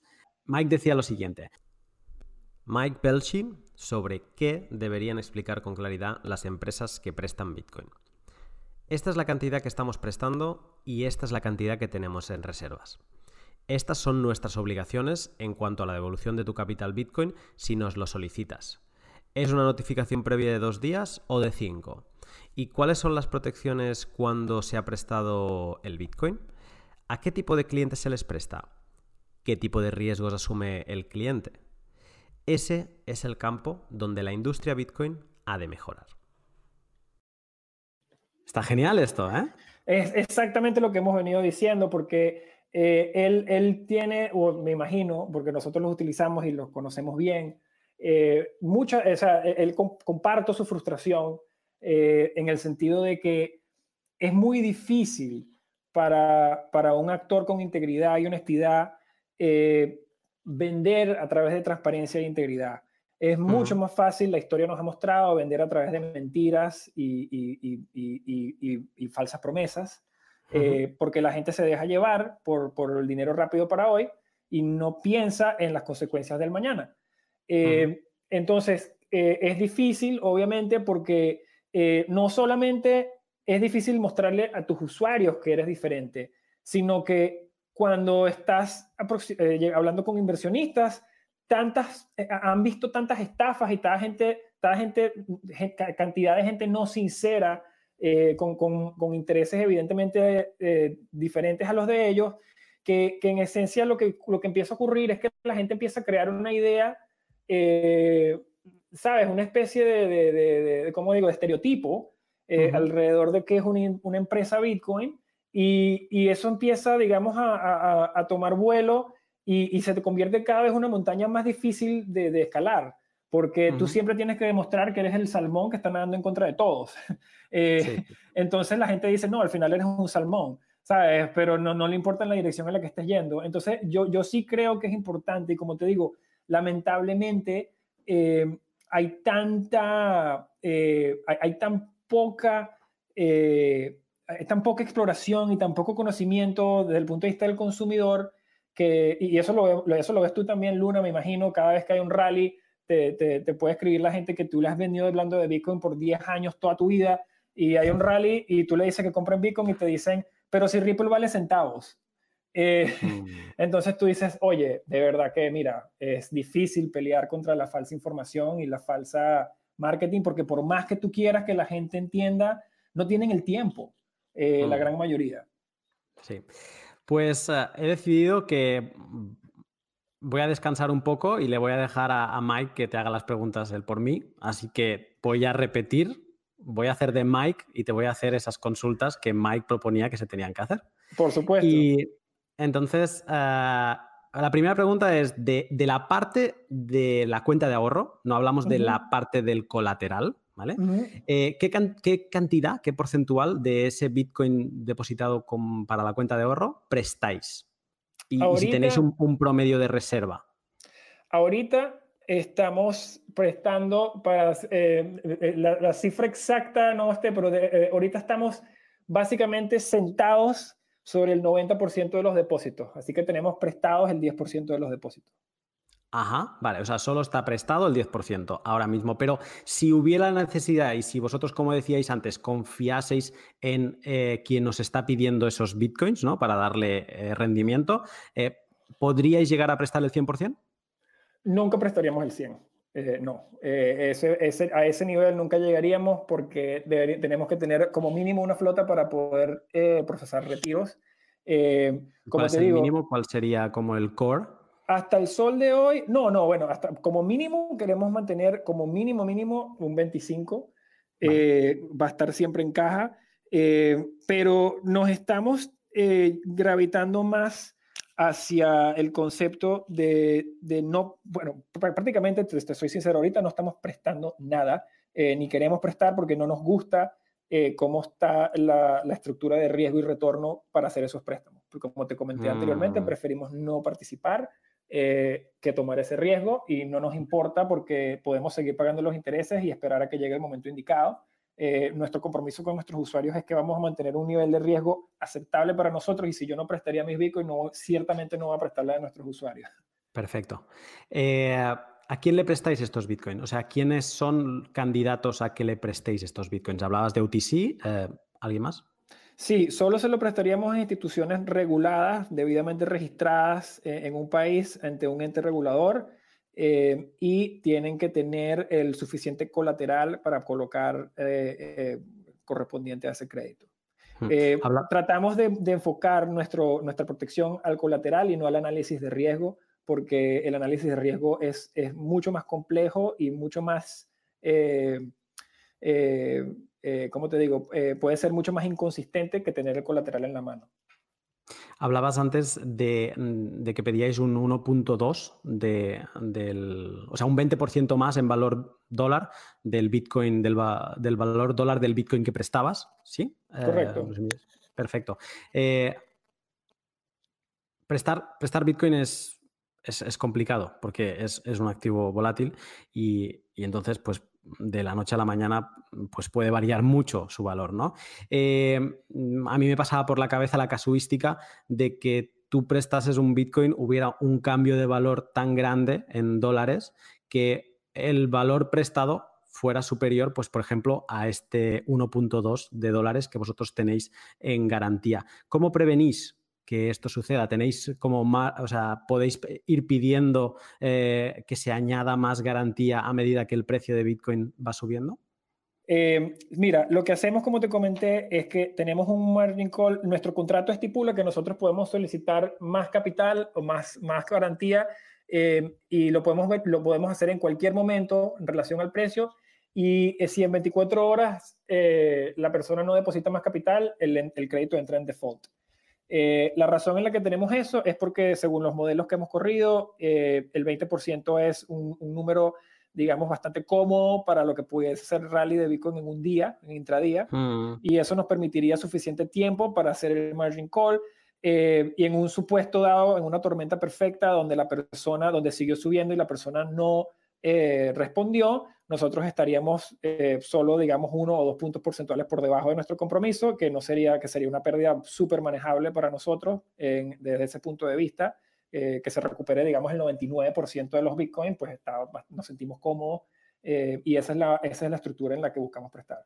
Muy parecido a cómo funciona MakerDAO, si, si, tu, si tu colateral mm, pues ya no suma el, el, valor necesario y tú no estás aportando más en el caso eh, de Maker, pues eh, Ethereum se te cancela, ellos venden a mercado tu colateral, recuperan los fondos y digamos que sanean esa, posición. Eh, perfecto. Mm, ¿Cuánto, ¿Cuánto, tarda el retiro de alguien que ha depositado mm, fondos en la, cuenta de ahorro Bitcoin y, quiere retirar? Mira, los retiros de que son por debajo de un Bitcoin los procesamos prácticamente inmediatos. Eh, nuestros términos de servicio sí piden que nos podamos tardar hasta 48 horas hábiles y la razón por la que eso está en nuestros términos de servicio es porque cuando los fondos de la, de la cuenta de ahorro no están prestados, lo mantenemos en la bóveda fría de BitGo.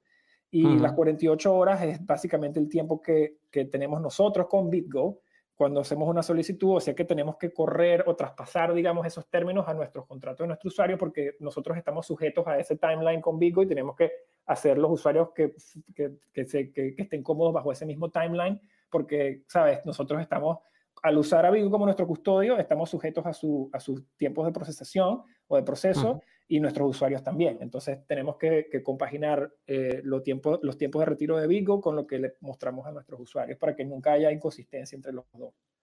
Vale. Eh, ahora entre tú y yo, ahora que no nos escucha nadie, ¿qué riesgos reales está tomando una persona?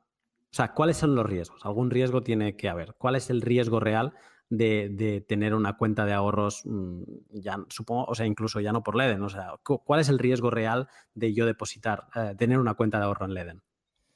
Mira, el riesgo real, eh, el riesgo más real de todos es que yo te esté mintiendo. Eh, es, que, yo te esté diciendo a ti que estamos tomando colateral y que no lo estemos tomando. Es que yo te esté diciendo a ti que no tenemos los Bitcoin prestados y que estén todas prestadas. Ese es el riesgo. El riesgo es que nosotros no estemos actuando como te decimos que estamos actuando. Por eso para nosotros es muy importante que estemos en un lugar como Canadá, porque Canadá es un lugar donde se, cierto nivel o cierta, eh, en cierta manera se asume que una persona que diga que está haciendo algo y va y hace lo otro, eh, no va a poder caminar mucho tiempo sin que le digan que, que está mintiendo o que está haciendo algo mal y que, tenga que pagar por, por, lo, que, lo que no hizo correctamente. Eh, entonces, como te digo, riesgos, hay riesgos, los riesgos son operativos, los riesgos son que, la compañía con la que tú estás trabajando eh, se vio eh, urgida de generar ese tipo de retornos porque estaba ofreciendo pagarte algo que no tenía cómo pagártelo y desesperadamente se fue a buscar a una persona que necesitaba el capital, pero que no era un prestamista óptimo y que corrió un riesgo innecesario porque necesitaba desesperadamente ese capital, eh, ese retorno.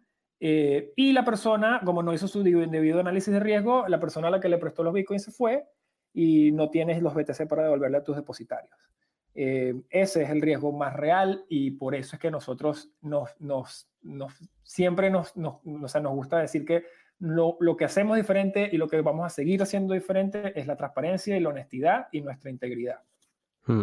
¿De qué manera podemos los usuarios eh, verificar esa parte off-chain como son eh, los mm, colaterales de vuestros prestatarios de Bitcoin. Es decir, las mesas de OTC os depositan un 1, el 1.2 eh, del valor Bitcoin que han obtenido. ¿De qué manera el usuario puede verificar que esos dólares existan de verdad? No, no hay una manera fácil para que los usuarios verifiquen. Por eso eh, eso es el gran riesgo. Eh, como te puedo decir, o sea, y, como te digo, cada, cada producto nosotros llevamos todos los productos hasta el límite de la transparencia que nos permite Bitcoin, ¿verdad? En la cuenta de ahorros te podemos decir que los deposites y que los veas on-chain y que cuando se mueven de ese chain, tú vas a ver en, la cadena de quién de manera seudónima están, pero no los vas a poder recuperar. Eh, sin embargo, eh, no hay forma on-chain fácil y verificable de demostrarte dónde están los depósitos en dólares. Eh, o no hay forma, digamos, si una persona, por, por darte un ejemplo, ponte que yo te dije a ti, no, Luna, eh, no hicimos análisis de riesgo porque estamos trabajando con una compañía que está en el SP500. Perfecto. ¿Cómo haces tú para ver ese análisis de riesgo? ¿Cómo haces tú para ver si el contrato de verdad tiene dientes? No hay forma, ¿sí me explico? Eh, incluso que yo te dijera a ti, mira Luna, los, dólares están aquí en el banco, tú no tienes manera de ver que esos dólares son de la persona que yo te dije. Eh, ni que el contrato que se firmó o que se firmó un contrato está bien, eh, bien escrito. Entonces, hay, es inevitable que tienes que confiar. ¿Y algún tipo de auditoría, a lo mejor por esa parte off-chain, que tengáis planeada o que... Porque ahora realmente es que lleváis muy poco. Entonces, no sé, a lo mejor estas son un tipo de auditorías que se hacen a, más, no sé, con más plazo de tiempo, pero esa parte está planteada o pensada que se pueda auditar en algún momento. Por supuesto, nosotros queremos que Glen sea una caja de vidrio en todo momento. Eh, simplemente como te comenté, que nos estamos, o sea, ahorita estamos literalmente sentados en el 90% de los Bitcoin, no estamos activamente prestando ni tenemos expectativas de prestar en, el futuro cercano. Entonces, eh, eh, hemos estado debatiendo si, si básicamente salir y temporalmente decirle a los usuarios que los fondos van a estar en, on-chain con prueba de reservas hasta que volvamos a prestar pero es, una decisión que todavía está fluida, no la hemos terminado de tomar, pero la realidad es que no estamos participando en el mercado de préstamos. Ahorita los, nuestros usuarios literalmente están ganándose ese interés con esos bitcoins sentados en BitGo. Eh, y, esa es la forma en la que vamos a seguir operando por el tiempo, por el futuro cercano. Y, como te digo, una vez que embarquemos eh, en, más francamente en esa, en, ese, en esa vertical, vamos a tener esa auditoría disponible. Perfecto.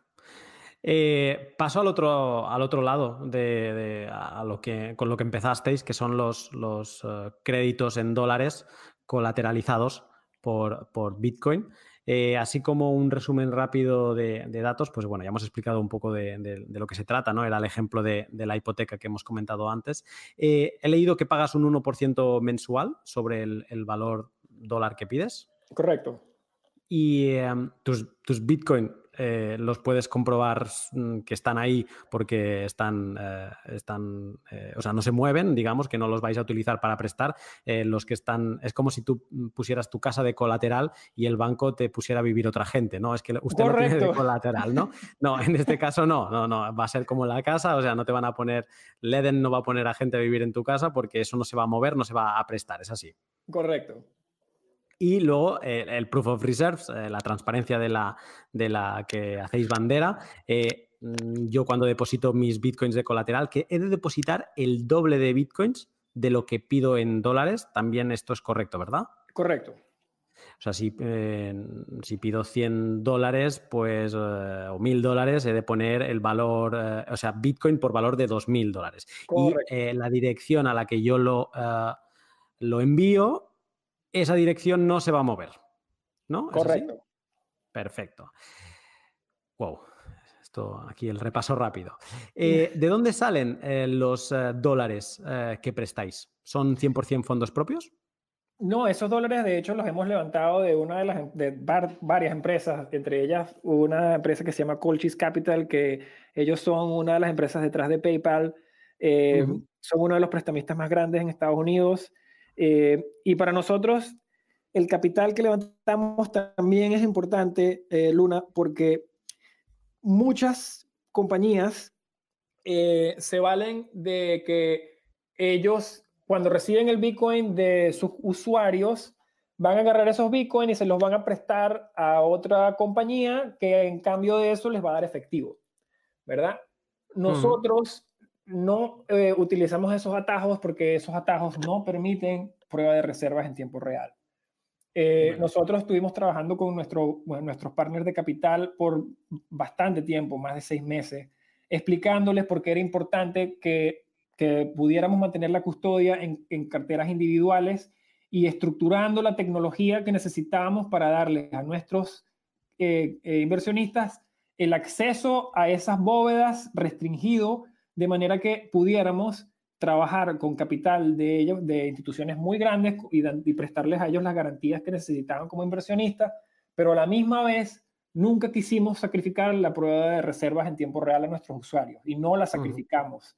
Eh, créeme que fue un camino arduo y que hubo muchísima tentación de, irse por el otro lado, pero la peleamos y la peleamos y hoy por hoy, como te digo, eh, eh, tenemos a Colchis, que es una de las empresas de, crédito más grandes de Norteamérica apoyándonos y, con nuestra custodia en Bitcoin como siempre quisimos. Perfecto. Eh, los, este interés del 1%, mm, quien ha pedido estos dólares prestados, eh, ¿cómo, se pagan? O sea, ¿se pagan mensualmente por transferencia? ¿Se cargan en cuenta? Eh, mm, ¿Cómo funciona?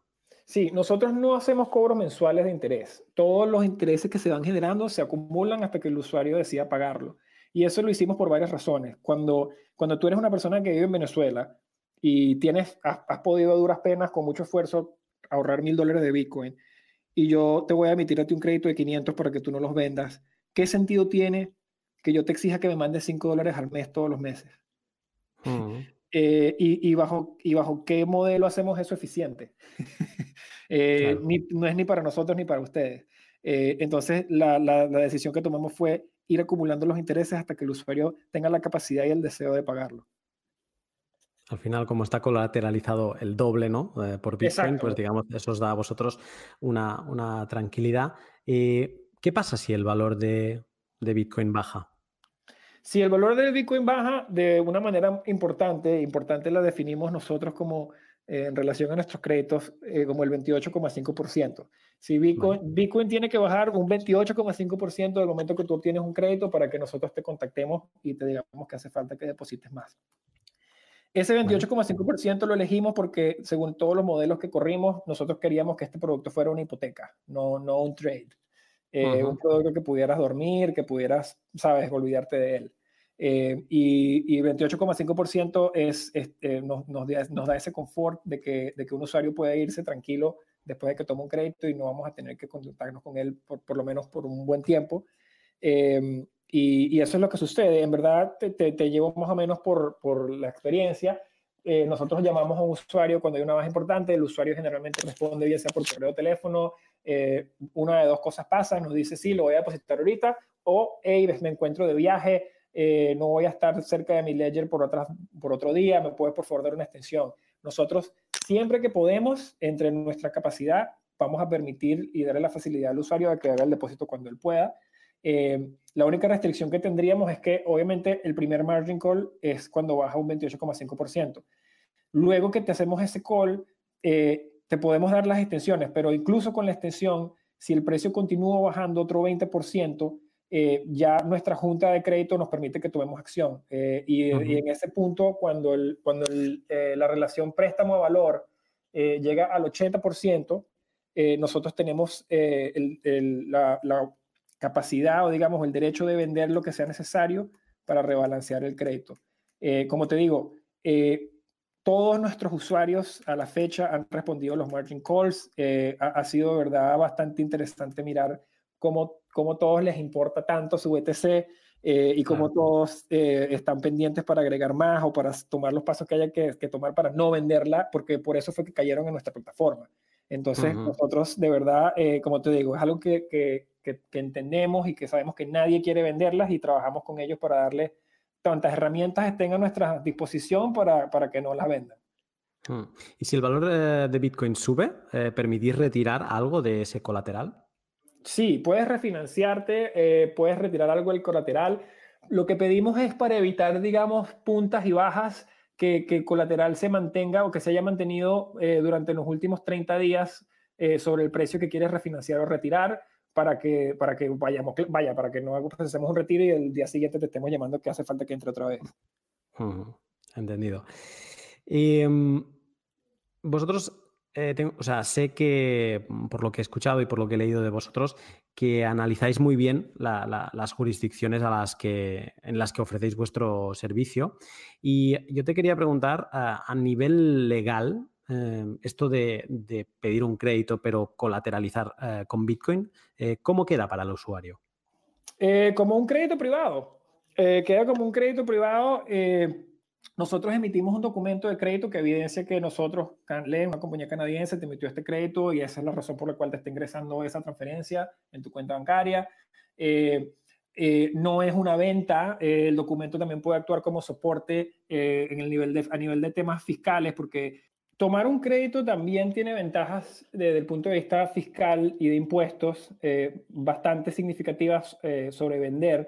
Cuando vendes un activo, generalmente eh, lo que el fisco solicita es que tú les des los datos, digamos, del precio de compra, el precio de venta de ese activo y si hubo una ganancia o pérdida para que tributes dicha ganancia o pérdida. ¿Qué sucede? Cuando tú tomas un crédito sobre un activo y no lo vendes, esos ingresos que te entran a tu cuenta no son eh, procedencia de una venta, por ende no, es, eh, no son considerados ingresos eh, desde el punto de vista de que, de que, tienen que ser tributados, ya que son a base a un préstamo, son, una, son ingresos de un préstamo de un activo que ya tienes y que no estás vendiendo. Ese crédito lo puedes repagar en cualquier momento en dólares y reobtener tu activo y nunca hubo un evento tributable eh, durante ese proceso. Sin embargo, si compraste Bitcoin hoy, lo vendiste mañana, volviste a comprar pasado mañana, lo vendiste al día siguiente y lo volviste a comprar, tienes dos eventos tributables y un tercero que vas a tener que tributar. Em, eso puede marcar una gran diferencia específicamente en los países donde obviamente eh, se pagan intereses altos sobre impuestos y, esa flexibilidad que te da el crédito de, poder decidir cuándo quieres hacer ese, ese, tributo es una herramienta bastante poderosa. Mm, en, en esta información que, que, decís que facilitáis al usuario para que pueda justificar, em, ¿en esta información se especifica que el, colateral es, eh, es Bitcoin y, y, el importe de ese colateral o no se especifica? Se especifica que el colateral es Bitcoin, más no se especifica el valor de mercado de ese Bitcoin ni la cantidad de Bitcoin, digamos? Eh, tengo que revisar exactamente, pero creo que sí se especifica la cantidad de Bitcoin, pero no se referencia el valor en dólares. Vale. Eh, a nivel KYC, entiendo, y más dando un crédito, eh, KYC, AML, toda esa parte, eh, estáis obligados a hacerla a todos los usuarios, ¿verdad? Correcto, sí, por, por estar en Canadá. De, de hecho, eh, nosotros vamos más allá, porque como te digo, la, la, ley en Canadá todavía está en, en, punto de redacción, no, no ha entrado como tal la ley, pero nosotros, más allá de eso, desde el día uno en LEN, eh, estamos actuando como que toda la, toda la ley, todo el peso de la ley cae sobre LEN y, y estamos eh, ajustados o apegados, digamos, a todo lo que es protección al consumidor, eh, requerimientos de FinTrack para KYC, anti-money laundering, y, y, seguimos ese tipo de procedimientos a la par de un banco, para ser sincero. Eh, también uh, permitís, creo que esto no ha sido desde el principio, pero ahora permitís, eh, en lugar de tomar un, un, un crédito en, en dólares, eh, pues permitís tomar un crédito en DAI, en, en la stablecoin de, de, de MakerDAO. Eh, para, para, aunque sea un crédito de DAI, también hay KYC mm, y, y toda esta parte regulatoria. Sí, eso es correcto porque el, el DAI pasa a ser un riel eh, pero no, no digamos, no, nos divorcia de la actividad económica que estamos haciendo, así que tenemos que, que mantener los mismos eh, requisitos y que, que le pediríamos uh -huh. un crédito en dólares. Eh, ¿Por qué periodo se dan, eh, por qué periodo de tiempo se dan los créditos? ¿Hay un timing, hay un plazo, no lo hay? Sí, de hecho los créditos se dan por un plazo de 12 meses eh, y en eso somos muy flexibles en el sentido de que si llegas al final de los 12 meses y, y quieres mantener tu crédito, lo que podemos hacer es refinanciarte. Eh, uh -huh. O sea que eh, el, el, el, con respecto al término, pues es, es, muy flexible, puedes seguir refinanciándolo cuantas veces quieras y puedas, eh, pero el plazo que le damos a los usuarios es un año. y sí, eso fue, digamos, compaginado porque en un año y con la opción de refinanciar, pues te da ese horizonte de que puedes disponer del efectivo bastante, tienes mucha flexibilidad, digamos, en lo que puedes, eh, eh, para lo que puedes disponer del efectivo, porque tienes un año para re reponerlo.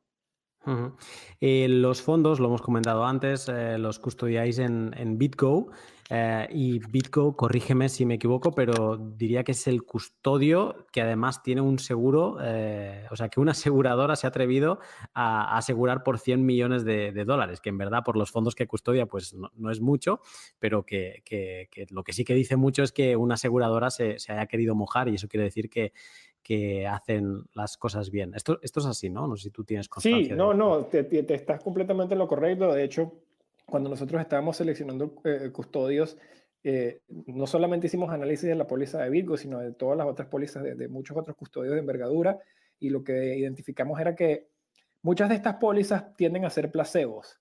Eh, mm. Placebos en el sentido de que cubren cosas que, que no es el, el, el vector de riesgo más alto.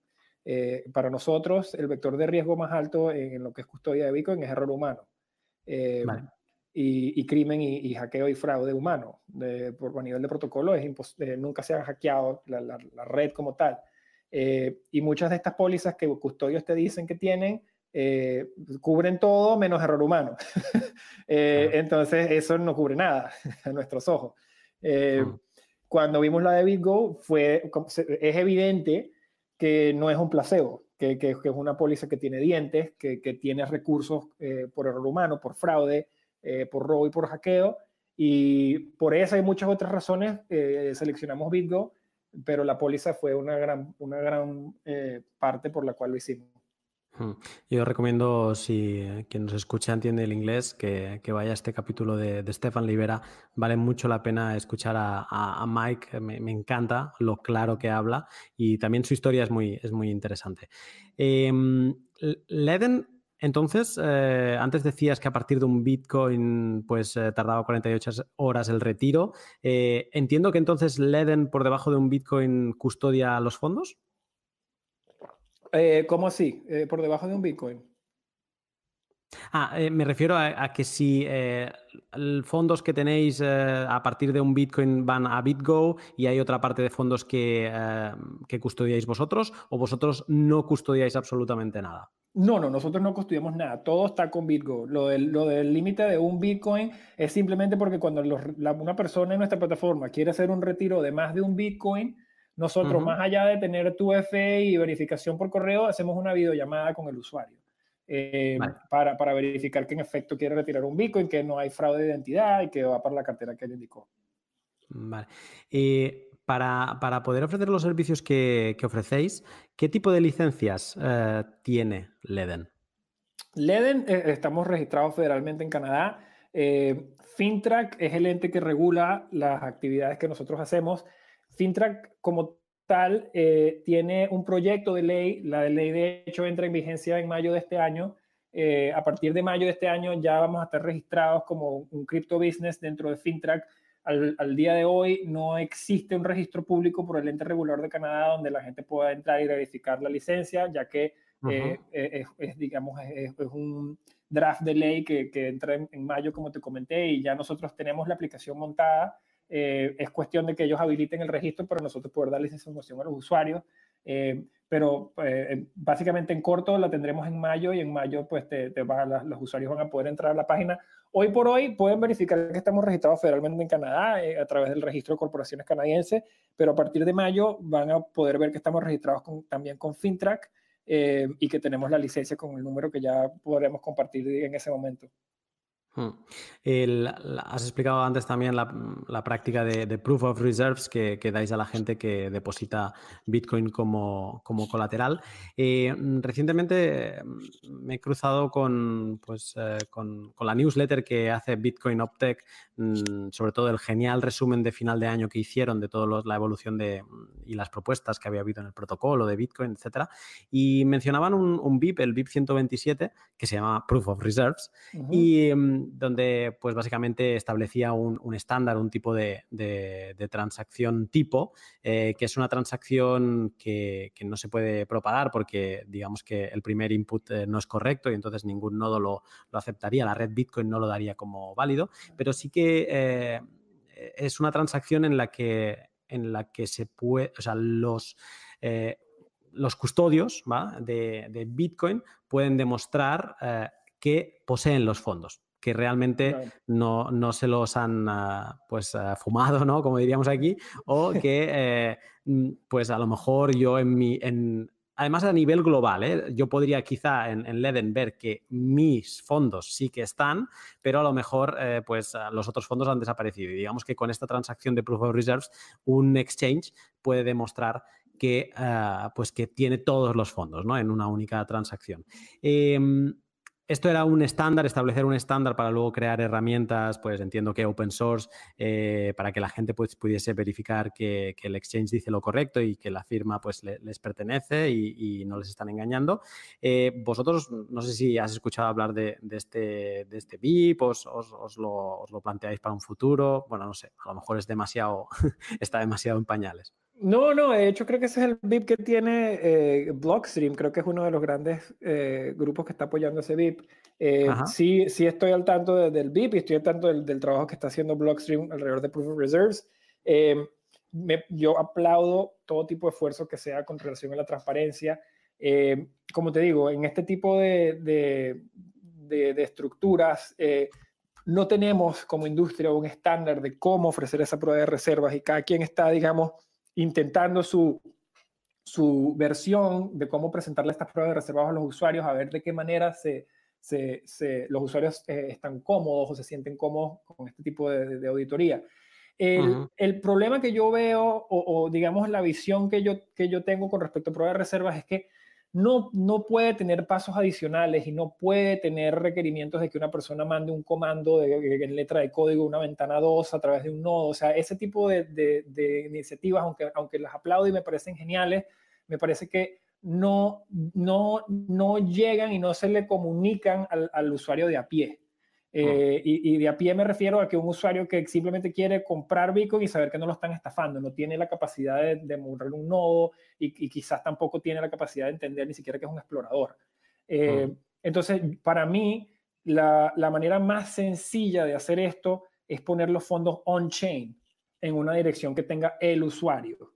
Eh, cualquier tipo de esfuerzo que requiera correr un hash o un dummy transaction o un broadcast de algo, eh, básicamente estás excluyendo al 90% de los usuarios. Eh, y, creo que aunque ese tipo de, de, proyectos se puede eh, ¿cómo te digo?, vestir de una manera que sea más fácil de digerir, eh, el protocolo nos dio la capacidad de mostrarle a un usuario dónde están sus fondos en la cadena. No entiendo por qué hay que mantener un empeño en mantener los fondos agrupados eh, y demostrando otro tipo de que yo ahora tengo esto, pero que yo no. O sea, al final del día, eh, vamos a depender de que suficientes usuarios verifiquen, porque siempre y cuando, o sea, si yo verifico algo, tú verificas algo, eh, pero el otro millón de personas no verifica, tú y yo no vamos a poder hacer mucho tratando de gritarle a un millón de personas que, que van a perder su dinero. Pero si somos 100 mil personas mirando y 900 mil que no, y las 100 mil de un día a otro decimos, hey, nos van a estafar, sí tenemos más impacto. ¿Sí me entiendes? Entonces yo creo que un método u otro no, no va a ser una silver bullet, como dicen aquí, eh, y todavía es muy temprano para decir qué método de prueba de reservas es el que va a ganar. Eh, pero yo sí creo que todos estamos trabajando con, el mismo, con la misma idea y que tarde o temprano emergerá eh, el, el, formato en el que el usuario se siente cómodo viendo esas reservas. Y ahí, ahí iremos adoptando nosotros como industria. Yo creo que quizá eh, ahora mientras te escuchaba hablar eh, me venía el pensamiento de que quizá este, este estándar estaría bien para, ya no para la parte de, del, del, del crédito en dólares, ¿no? que el depósito pues no se mueve y que cada uno además tiene una dirección que puede verificar y es lo que tú decías, es casi como responsabilidad tuya ir verificando que los fondos están ahí. Eh, pero quizá más para la parte del, de la cuenta de ahorros. ¿no? Hablabas antes que ahora mismo estáis en un 90% de, de, de, fondos, ¿no? Que no, de, esos Bitcoin que no habéis, solo habéis prestado, prestado un 10%, pues eh, quizás este estándar eh, sería práctico para, para, demostrar, ¿no? para mostrar esta transparencia y decir, en esta dummy transaction yo demuestro, y quizá ya no para el usuario final, pero sí para, pues para algún miembro respetado o alguna institución que, que, que haga esta, esta verificación y que sea un tercero, ¿no? Eh, pues eh, que pudiera verificarlo. Quizá para eso sí que, tiene más sentido que no para... No, no, 100%, tienes toda la razón. Y como te digo, yo, yo, yo le estoy entrando al, al, a este mundo de prueba de reserva desde el punto de vista de una entidad de ahorro y crédito. Eh, hay otros casos de uso donde necesitas tener prueba de reserva, pero que no eres una entidad de ahorro y crédito. Por ejemplo, puede ser un mining pool, puede ser, sabes, hay, hay, muchas opciones o situaciones en las que este tipo de herramientas van a ser muy importantes. Pero yo, yo te, habla, te hablo directamente desde el punto de vista de un, de un prestamista.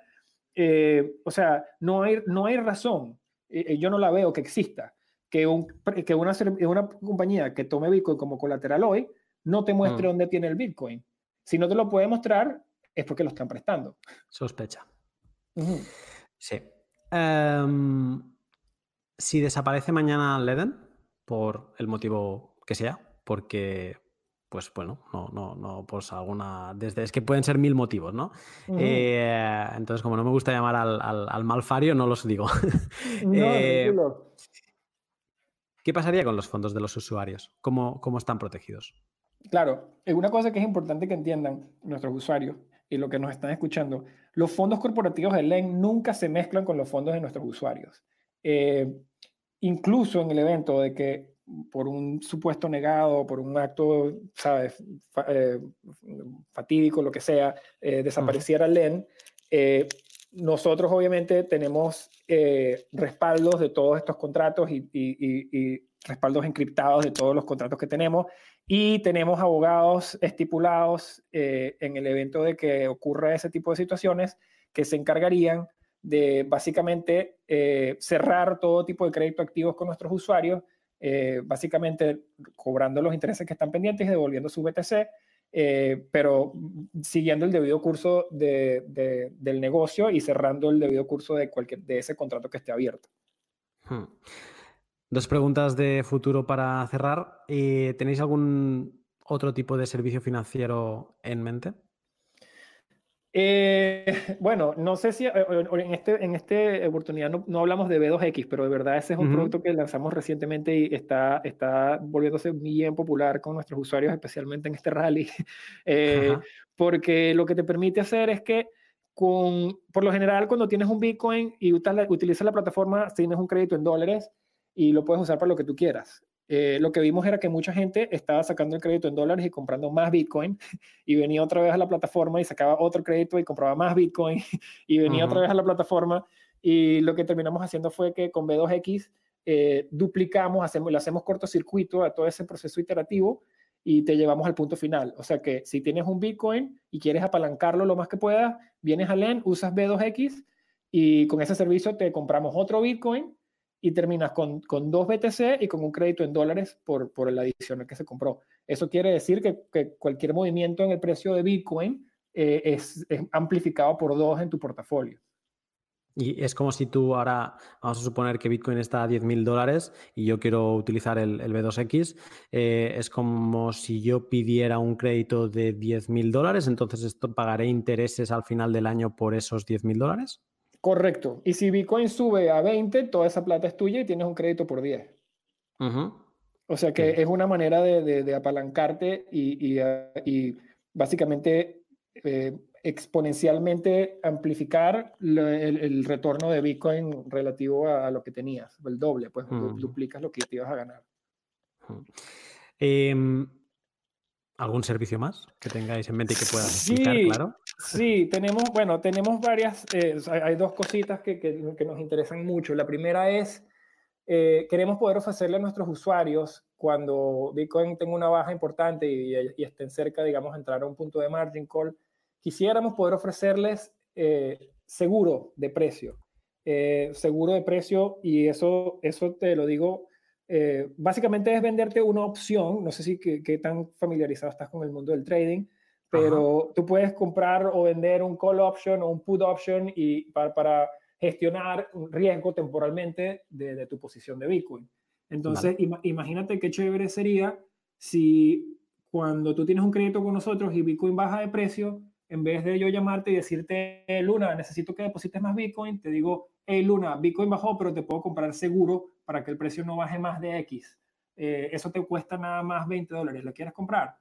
Eh, mm. Y en vez de tú pensar que vas a tener que correr a mandarme Bitcoin, simplemente compras el seguro y tienes un mes para, para ver qué pasa.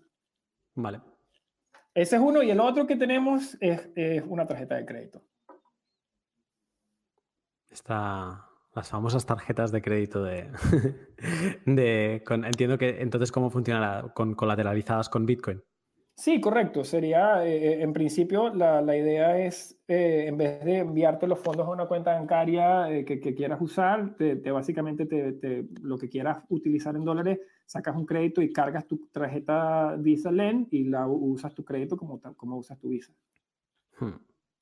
Hay una parte que, que por eso te he hecho una pregunta antes y ahora relacionarás cuál es y ahora te, te, te explico el, el, razonamiento que yo tenía detrás, porque entiendo que debe haber gente uh, que ha comprado Bitcoin pues hace tiempo y que lo, lo tiene off the grid, ¿no? O sea, él, él, vive su vida, nadie sabe que tiene Bitcoin y las autoridades no saben que tiene Bitcoin y él ni se plantea en ningún momento mm, decir que tiene ese Bitcoin, ¿no? Claro. Y, por eso te preguntaba esa parte de, de si el documento mmm, que a ti te llega como justificante de recepción de esos dólares, si se especifica la cantidad de Bitcoin, ¿no? Porque tú puedes recibir un crédito, pero si hay, en ese documento se explica que tú eh, recibes de crédito porque tú tienes en posesión ese Bitcoin, eh, pues ya está habiendo países que ahora mismo, aunque no tengas que pagar impuestos, sí que te está pidiendo, y es el caso de España. Eh, esto creo que pasó hace un año, donde en, en en, ah, lo diré mañana, eh, bueno, cuando se pagaba la renta eh, anual, eh, mucha gente que había hecho transacciones con, en Kraken o que había enviado fondos a Coinbase, pues recibieron una notificación de, de Hacienda diciendo que sabemos que has operado con, con criptoactivos, eh, indícanos en tal formulario qué criptoactivos tienes. Al final es información que te estaban exigiendo. Eh, esto lo he comentado con gente y, y, y, una de las eh, razones que puede haber detrás es eh, para que tú luego no puedas decir, eh, o sea, que tú no puedas de, declarar beneficios por haber vendido cripto cuando tú años antes no habías declarado que tenías esas cripto. Claro. Y, em, y entonces pues puede haber gente que no le interese que en esos documentos a, aparezca esa información. En el caso de la tarjeta, entiendo que es una cosa como más limpia y donde no tienes la obligación de estar enseñando un documento a nadie. Bueno, eh, como te digo, el tema de los documentos generalmente viene asociado con el monto, ¿verdad? a, muy poca gente le preguntan por qué le está entrando mil dólares a la cuenta, pero si te entran 200 mil dólares a la cuenta, pues probable que te pregunten. Entonces, como te digo, depende mucho de la situación del usuario. la gran mayoría de las personas que utilizan LEN es, es, personas que, que, que, están, digamos, sobre borda eh, que, entienden, que, entienden los beneficios que esto genera a nombre de impuestos eh, y que eh, básicamente, ¿sabes?, lo, utilizan LEN para, para, optimizar su retorno. Yo, ¿sabes?, yo invitaría a que la gente utilice el servicio como más le convenga. Obviamente, al ser un servicio compliant y al tener que trabajar con los reguladores y los bancos, estamos a la merced de cualquier solicitud que nos llegue de esos reguladores. Eh, por eso es importante que la gente entienda que, obviamente como compañía compliant y como compañía responsable y honesta, si nuestro gobierno o ente gubernamental nos viene a solicitar que, que necesita X información de nosotros, pues por ley tenemos que cumplir.